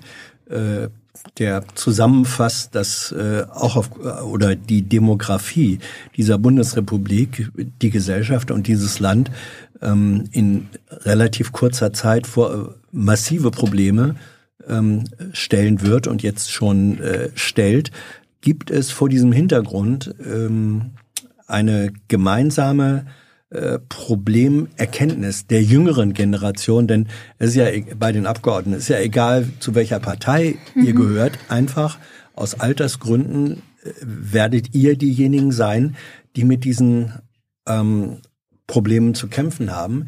Gibt es darüber eine Verständigung und so etwas wie gemeinsame, sozusagen einen Aufstand der Jugend gegen die äh, Alteingesessen? Alteingesessene? Also einen Aufstand der Jugend gibt es in der Form ähm, nicht, das sehe ich jetzt nicht. Es gibt innerhalb meiner eigenen Fraktion ja auch die sogenannten 49ers. Ja. Ähm, wir sind, glaube ich, mittlerweile 52 oder so. Ähm, und ich glaube, wir haben schon nochmal die Perspektive, was es eigentlich in äh, hier schiefgelaufen, dass wir nicht mehr wie unsere Eltern vielleicht innerhalb einer Generation uns äh, hocharbeiten können, um uns ein Häuschen und vielleicht äh, äh, ein Auto zu äh, ähm, leisten zu können. Äh, selbst wenn man zu den Spitzverdienern in diesem Land heute gehören, gehört, so wie es auch Bundestagsabgeordnete tun, ähm, aber auch wie anderen, wie eine Kosmetikerin oder eben auch wie ein Mechaniker, ähm, müssen damit umgehen, dass sie ähm, das nicht mehr schaffen werden, wahrscheinlich in ihrer Generation. Und ich glaube, dieses Bewusstsein, dass wir über Umverteilung sprechen können und nicht über irgendwelchen Scheindebatten, kürzen wir hier ein bisschen und dann geht es noch hier um Kleckerbeträge und können wir uns eigentlich die Kindergrundsicherung leisten äh, und so weiter, sondern wir müssen hardcore Umverteilungskämpfe äh, durchführen. Und da, das nehme ich wahr. Geht das mit Olaf Scholz? Warum denn nicht? Ich glaube, ähm, es wird nicht auf Anhieb gehen, so weil er natürlich sozusagen äh, uns auch aus seiner Erfahrung erzählt, was geht und was nicht. Und er war auch Finanzminister und so weiter. Ähm, aber ähm, man kann sozusagen auch Themen immer weiter schärfen. Und ähm, auch, äh, glaube ich, gibt es mittlerweile auch innerhalb der Fraktion ein Bewusstsein dafür, dass wir über Schuldenbremse und Vermögensteuer reden müssen. Ähm, und wir haben auch einen Parteibeschluss beispielsweise auch jetzt im Dezember gehabt, dass wir Milliardäre stärker zur Kasse bitten wollen, auch getragen davon von dieser jungen Generation. Und deshalb gibt es jetzt nicht gleich die Revolution, aber es gibt einen Perspektivenwechsel. Ähm Olaf Scholz war eigentlich äh, auch vor dem Hintergrund, du hast das erwähnt, äh, seiner äh, Funktion als Finanzminister derjenige, der eigentlich äh, Christian Lindner beim Projekt ähm, Schwarze Null und dann eben auch äh, Schuldenbremse ähm, am engsten im Schulterschluss äh, beigestanden hat und das eigentlich auch immer noch tut. Hältst du es für nötig, für unabdingbar, dass äh, entweder die Schuldenbremse ausgesetzt wird oder zumindest ähm, investive Ausgaben von der Schuldenbremse ausgenommen werden, auch gegen die Position mh, mm, des Regierungschefs? Erstmal grundsätzlich halte ich es für richtig, dass auch Olaf Scholz als Politiker für sich und auch als Kanzler zu dem steht, was er für richtig hält. So und das er macht auch wenn es das Falsche ist. Aus meiner Sicht ist es ähm, überholt, jetzt noch einer Schuldenbremse festzuhalten, sondern wir müssen uns wirklich die Gedanken machen, wie wir das reformieren können. Und wir haben jetzt einen Parteitagesbeschluss mhm. äh, und die Fraktion macht sich auch auf diesen Weg und manchmal braucht es mehr Überzeugungsarbeit. Ähm, aber ähm, er ist jetzt auch nicht äh, komplett autark, sondern wir als Fraktion, Fraktionäre ähm, müssen uns dann eben manchmal reiben, auch mit ihm. Äh, und dann äh, wird sich schon noch mal ein bisschen mehr was bewegen. Eben dachte ich erst, du würdest sagen, er ist ja auch nicht komplett Autist, weil manche sehen solche Tendenzen, aber. Äh, ich würde niemals persönliche Angriffe machen. Hm.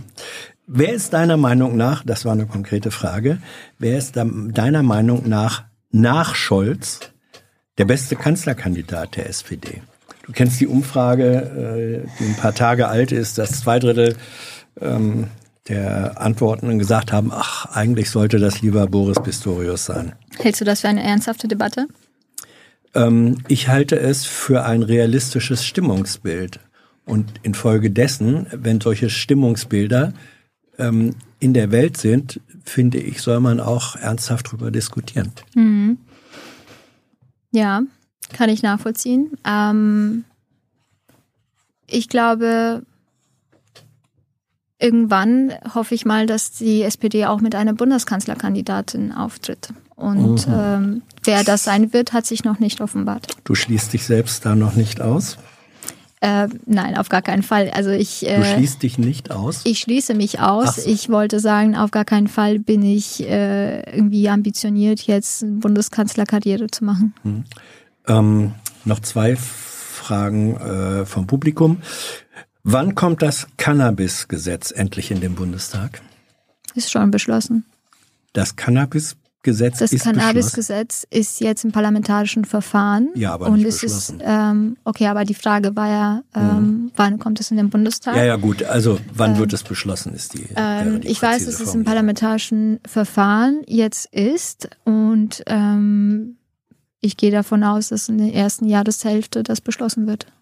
Es gab äh, Andeutungen von Kevin Kühnert, äh, demzufolge, dass äh, noch weiter rausgeschoben werden könnte, die Legalisierung, um im bevorstehenden Wahlkampf, den es ja dann in einem anderthalb Jahren geben wird, nicht von einer konservativen äh, Anti-Drogen-Kampagne überrollt zu werden.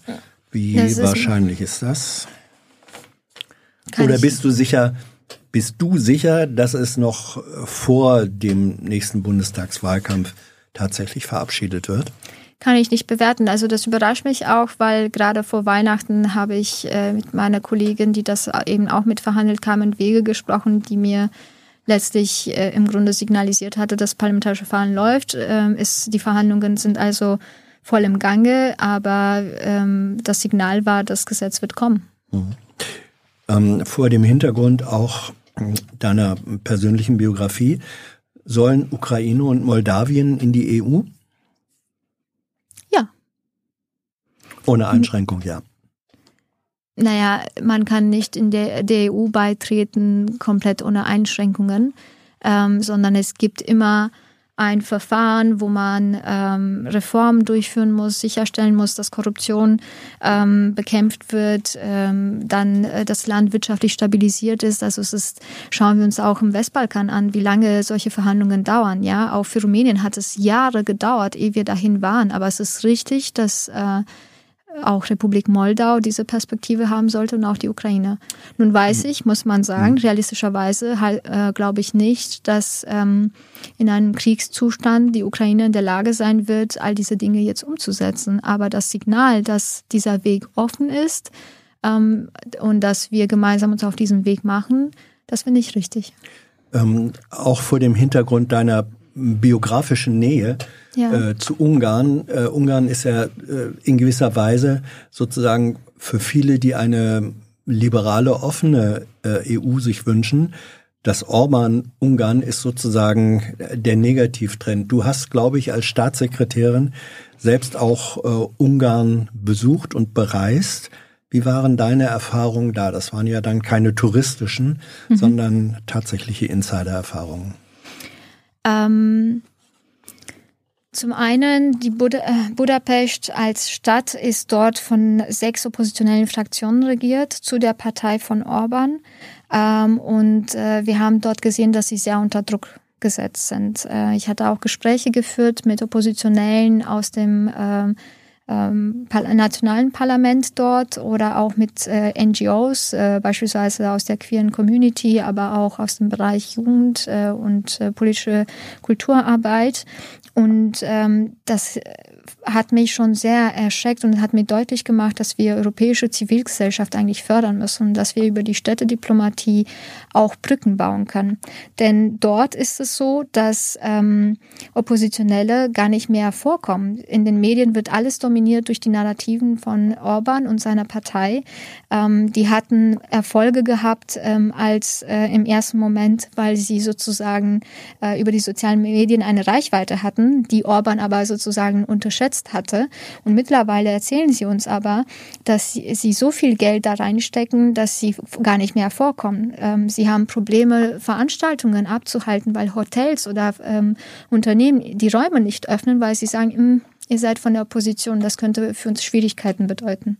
Hätte Deutschland, hätten deutsche Akteure ähm, vielleicht auch außerhalb der Regierungspolitik ähm, mehr Möglichkeiten oder auch mehr Verpflichtungen ähm, auf die Verhältnisse in Ungarn einzuwirken? Also das war ein total spannender Aspekt, ähm, den ich äh, bei dieser Reise gele äh, gelernt habe nämlich dass ähm, tatsächlich Oppositionelle auch gesagt haben, Deutschland ist mit Autoindustrie, ähm, Infrastruktur sehr stark dort vertreten und äh, sie könnten, sie würden sich wünschen, dass die Unternehmen dort äh, mehr machen würden und auch äh, selber Orban unter Druck setzen würden äh, oder zumindest Grenzen aufzeigen würden, um demokratischen öffentlichen Raum freizuhalten. Und da wurde mir bewusst, da müssen wir unbedingt auch diese Verantwortung mitnehmen, uns bewusst sein, dass wir diese Gespräche aufsuchen ähm, und dass wir aber auch jeweils flankieren. Beispielsweise als Berliner Abgeordnetenhausparlament ähm, auch oppositionell zu uns einladen, ihnen eine Plattform bieten, damit sie sozusagen auch zeigen können, sie sind vernetzt, sie sind nicht komplett abgekapselt und isoliert und haben keine Wirkung. Mhm. Ich, die letzte Frage kommt von mir. Ich versuche zusammenzufassen, was ich bei vielen Fragen sozusagen als eine Art Hintergrundeindruck wahrgenommen habe. Ich glaube, es gibt eine ganze Reihe von Menschen, die sagen, ja, die Anna-Maria, die bezieht eigene Positionen so lange, bis der Punkt kommt, wo sie merkt, oh, damit ecke ich jetzt aber in meiner Fraktion an, beziehungsweise da kann ich keinen Blumentopf mit gewinnen und dann passe ich mich mal äh, der Mehrheit an. Ähm, kannst du den Eindruck nachvollziehen oder was könntest du dem entgegensetzen? Mhm. Wo ist der Punkt oder wo sind die Fragen, wo du sagst, ähm, da habe ich mich angelegt, ganz egal, auch wenn ich weiß, äh, da bin ich in der Minderheitsposition? Mhm. Ähm, ja, an mehreren Stellen. Ähm, ich habe dafür gekämpft, ähm, dass wir Schwerpunkte setzen, auch im Haushalt als Parlamentarierin und einfach nicht hinnehmen, es muss überall gekürzt werden, ähm, sondern auch für den äh, Bereich Familie, Senioren, Frauen und Jugend kämpfen. Und es hieß erstmal, wir sollten nicht kommunizieren zu dem Haushalt. Äh, wir wurden gebeten, uns zurückzuhalten und das alles, ähm, ja, ähm, den Leuten zu überlassen, die im Haushaltsausschuss sind oder sozusagen über die Fraktionsspitze das mitentscheiden. Und äh, ich habe ähm, hier auch wieder nach Verbündeten gesucht, äh, habe selber dazu erwirkt, dass es einen äh, Beschluss gibt, eine Positionierung der Landesgruppe Ost. Das bedeutet, alle Bundestagsabgeordneten mhm. aus den ostdeutschen Bundesländern ähm, haben sich dafür positioniert, dass in diesem Bereich Freiwilligendienste, Migrationshäuser, ähm, frühe Hilfen, ähm, Kinder- und Jugendarbeit, ähm, Respektcoaches nicht gekürzt werden, sondern dort die schützende Hand gelegt wird, weil wir Schwerpunkte setzen müssen und weil wir als Sozialdemokratie einen Unterschied machen. Das wurde am Anfang nicht immer äh, sozusagen ähm, vollkommen freie Bahn, da muss man eben auch einbinden. Ich kann den Eindruck nachvollziehen, aber dafür sozusagen muss man mich auch mehr und besser kennenlernen, zu wissen. Ich habe auch in der Kommunalpolitik damit begonnen, ähm, dass ich drei Jahre daran gearbeitet habe, für ein Frauenzentrum zu kämpfen, für die Stärkung von Frauenarbeit, Alleinerziehenden und Gewalt gegen Frauen, ähm, die erstmal ähm, alle in meiner Fraktion mir gesagt haben, wir haben dafür kein Geld und keine Ressourcen. Und ich musste auch meinen Bezirksbürgermeister damals überzeugen, bis ich so penetrant war, dass er gesagt hat, ich merke, du willst es, du hast den Konzept überlegt, du hast dir die Lobby hier quasi der Frauenprojekte organisiert. Ähm, lass uns darüber reden, wie wir es umsetzen. Und manchmal ist das eben nicht die große Presse, Schlagzeile oder wo man nach vorne geht, sondern es gibt unterschiedliche Möglichkeiten, äh, Ziele zu erreichen. Und deshalb ähm, ist das ähm, auch etwas, was man berücksichtigen sollte, würde ich mir wünschen, wenn man Menschen bewertet. Anna-Maria, danke für deine Aussagen. Ähm, ich finde auch danke dafür, dass du mm, dich nicht gescheut hast zu sagen, äh, wo du selber Lücken hast oder wo du sagst, muss ich erst nochmal drüber nachdenken. Das ist ja vielleicht auch das Recht, wenn man dann doch noch relativ jung ist. Ne? Darf ich das sagen? Ja, 29? das darfst du sagen. Okay. Ich danke ebenso für dieses Format, auch für das Interesse und ähm, ja, auch für eure klare Haltung in den Kommentarspalten. Danke für eure Fragen, äh, eure Kritik, soweit sie denn sachgemäß war. Für Unflätiges bedanken wir uns nicht, ähm, sondern die fliegen einfach raus. Und danke für eure Unterstützung, ohne die es dieses Format gar nicht gäbe. Das wisst ihr. Wir haben vergangenen Monat dabei, war jetzt im Abspann und wir sehen uns hoffentlich sehr bald wieder. Tschüss.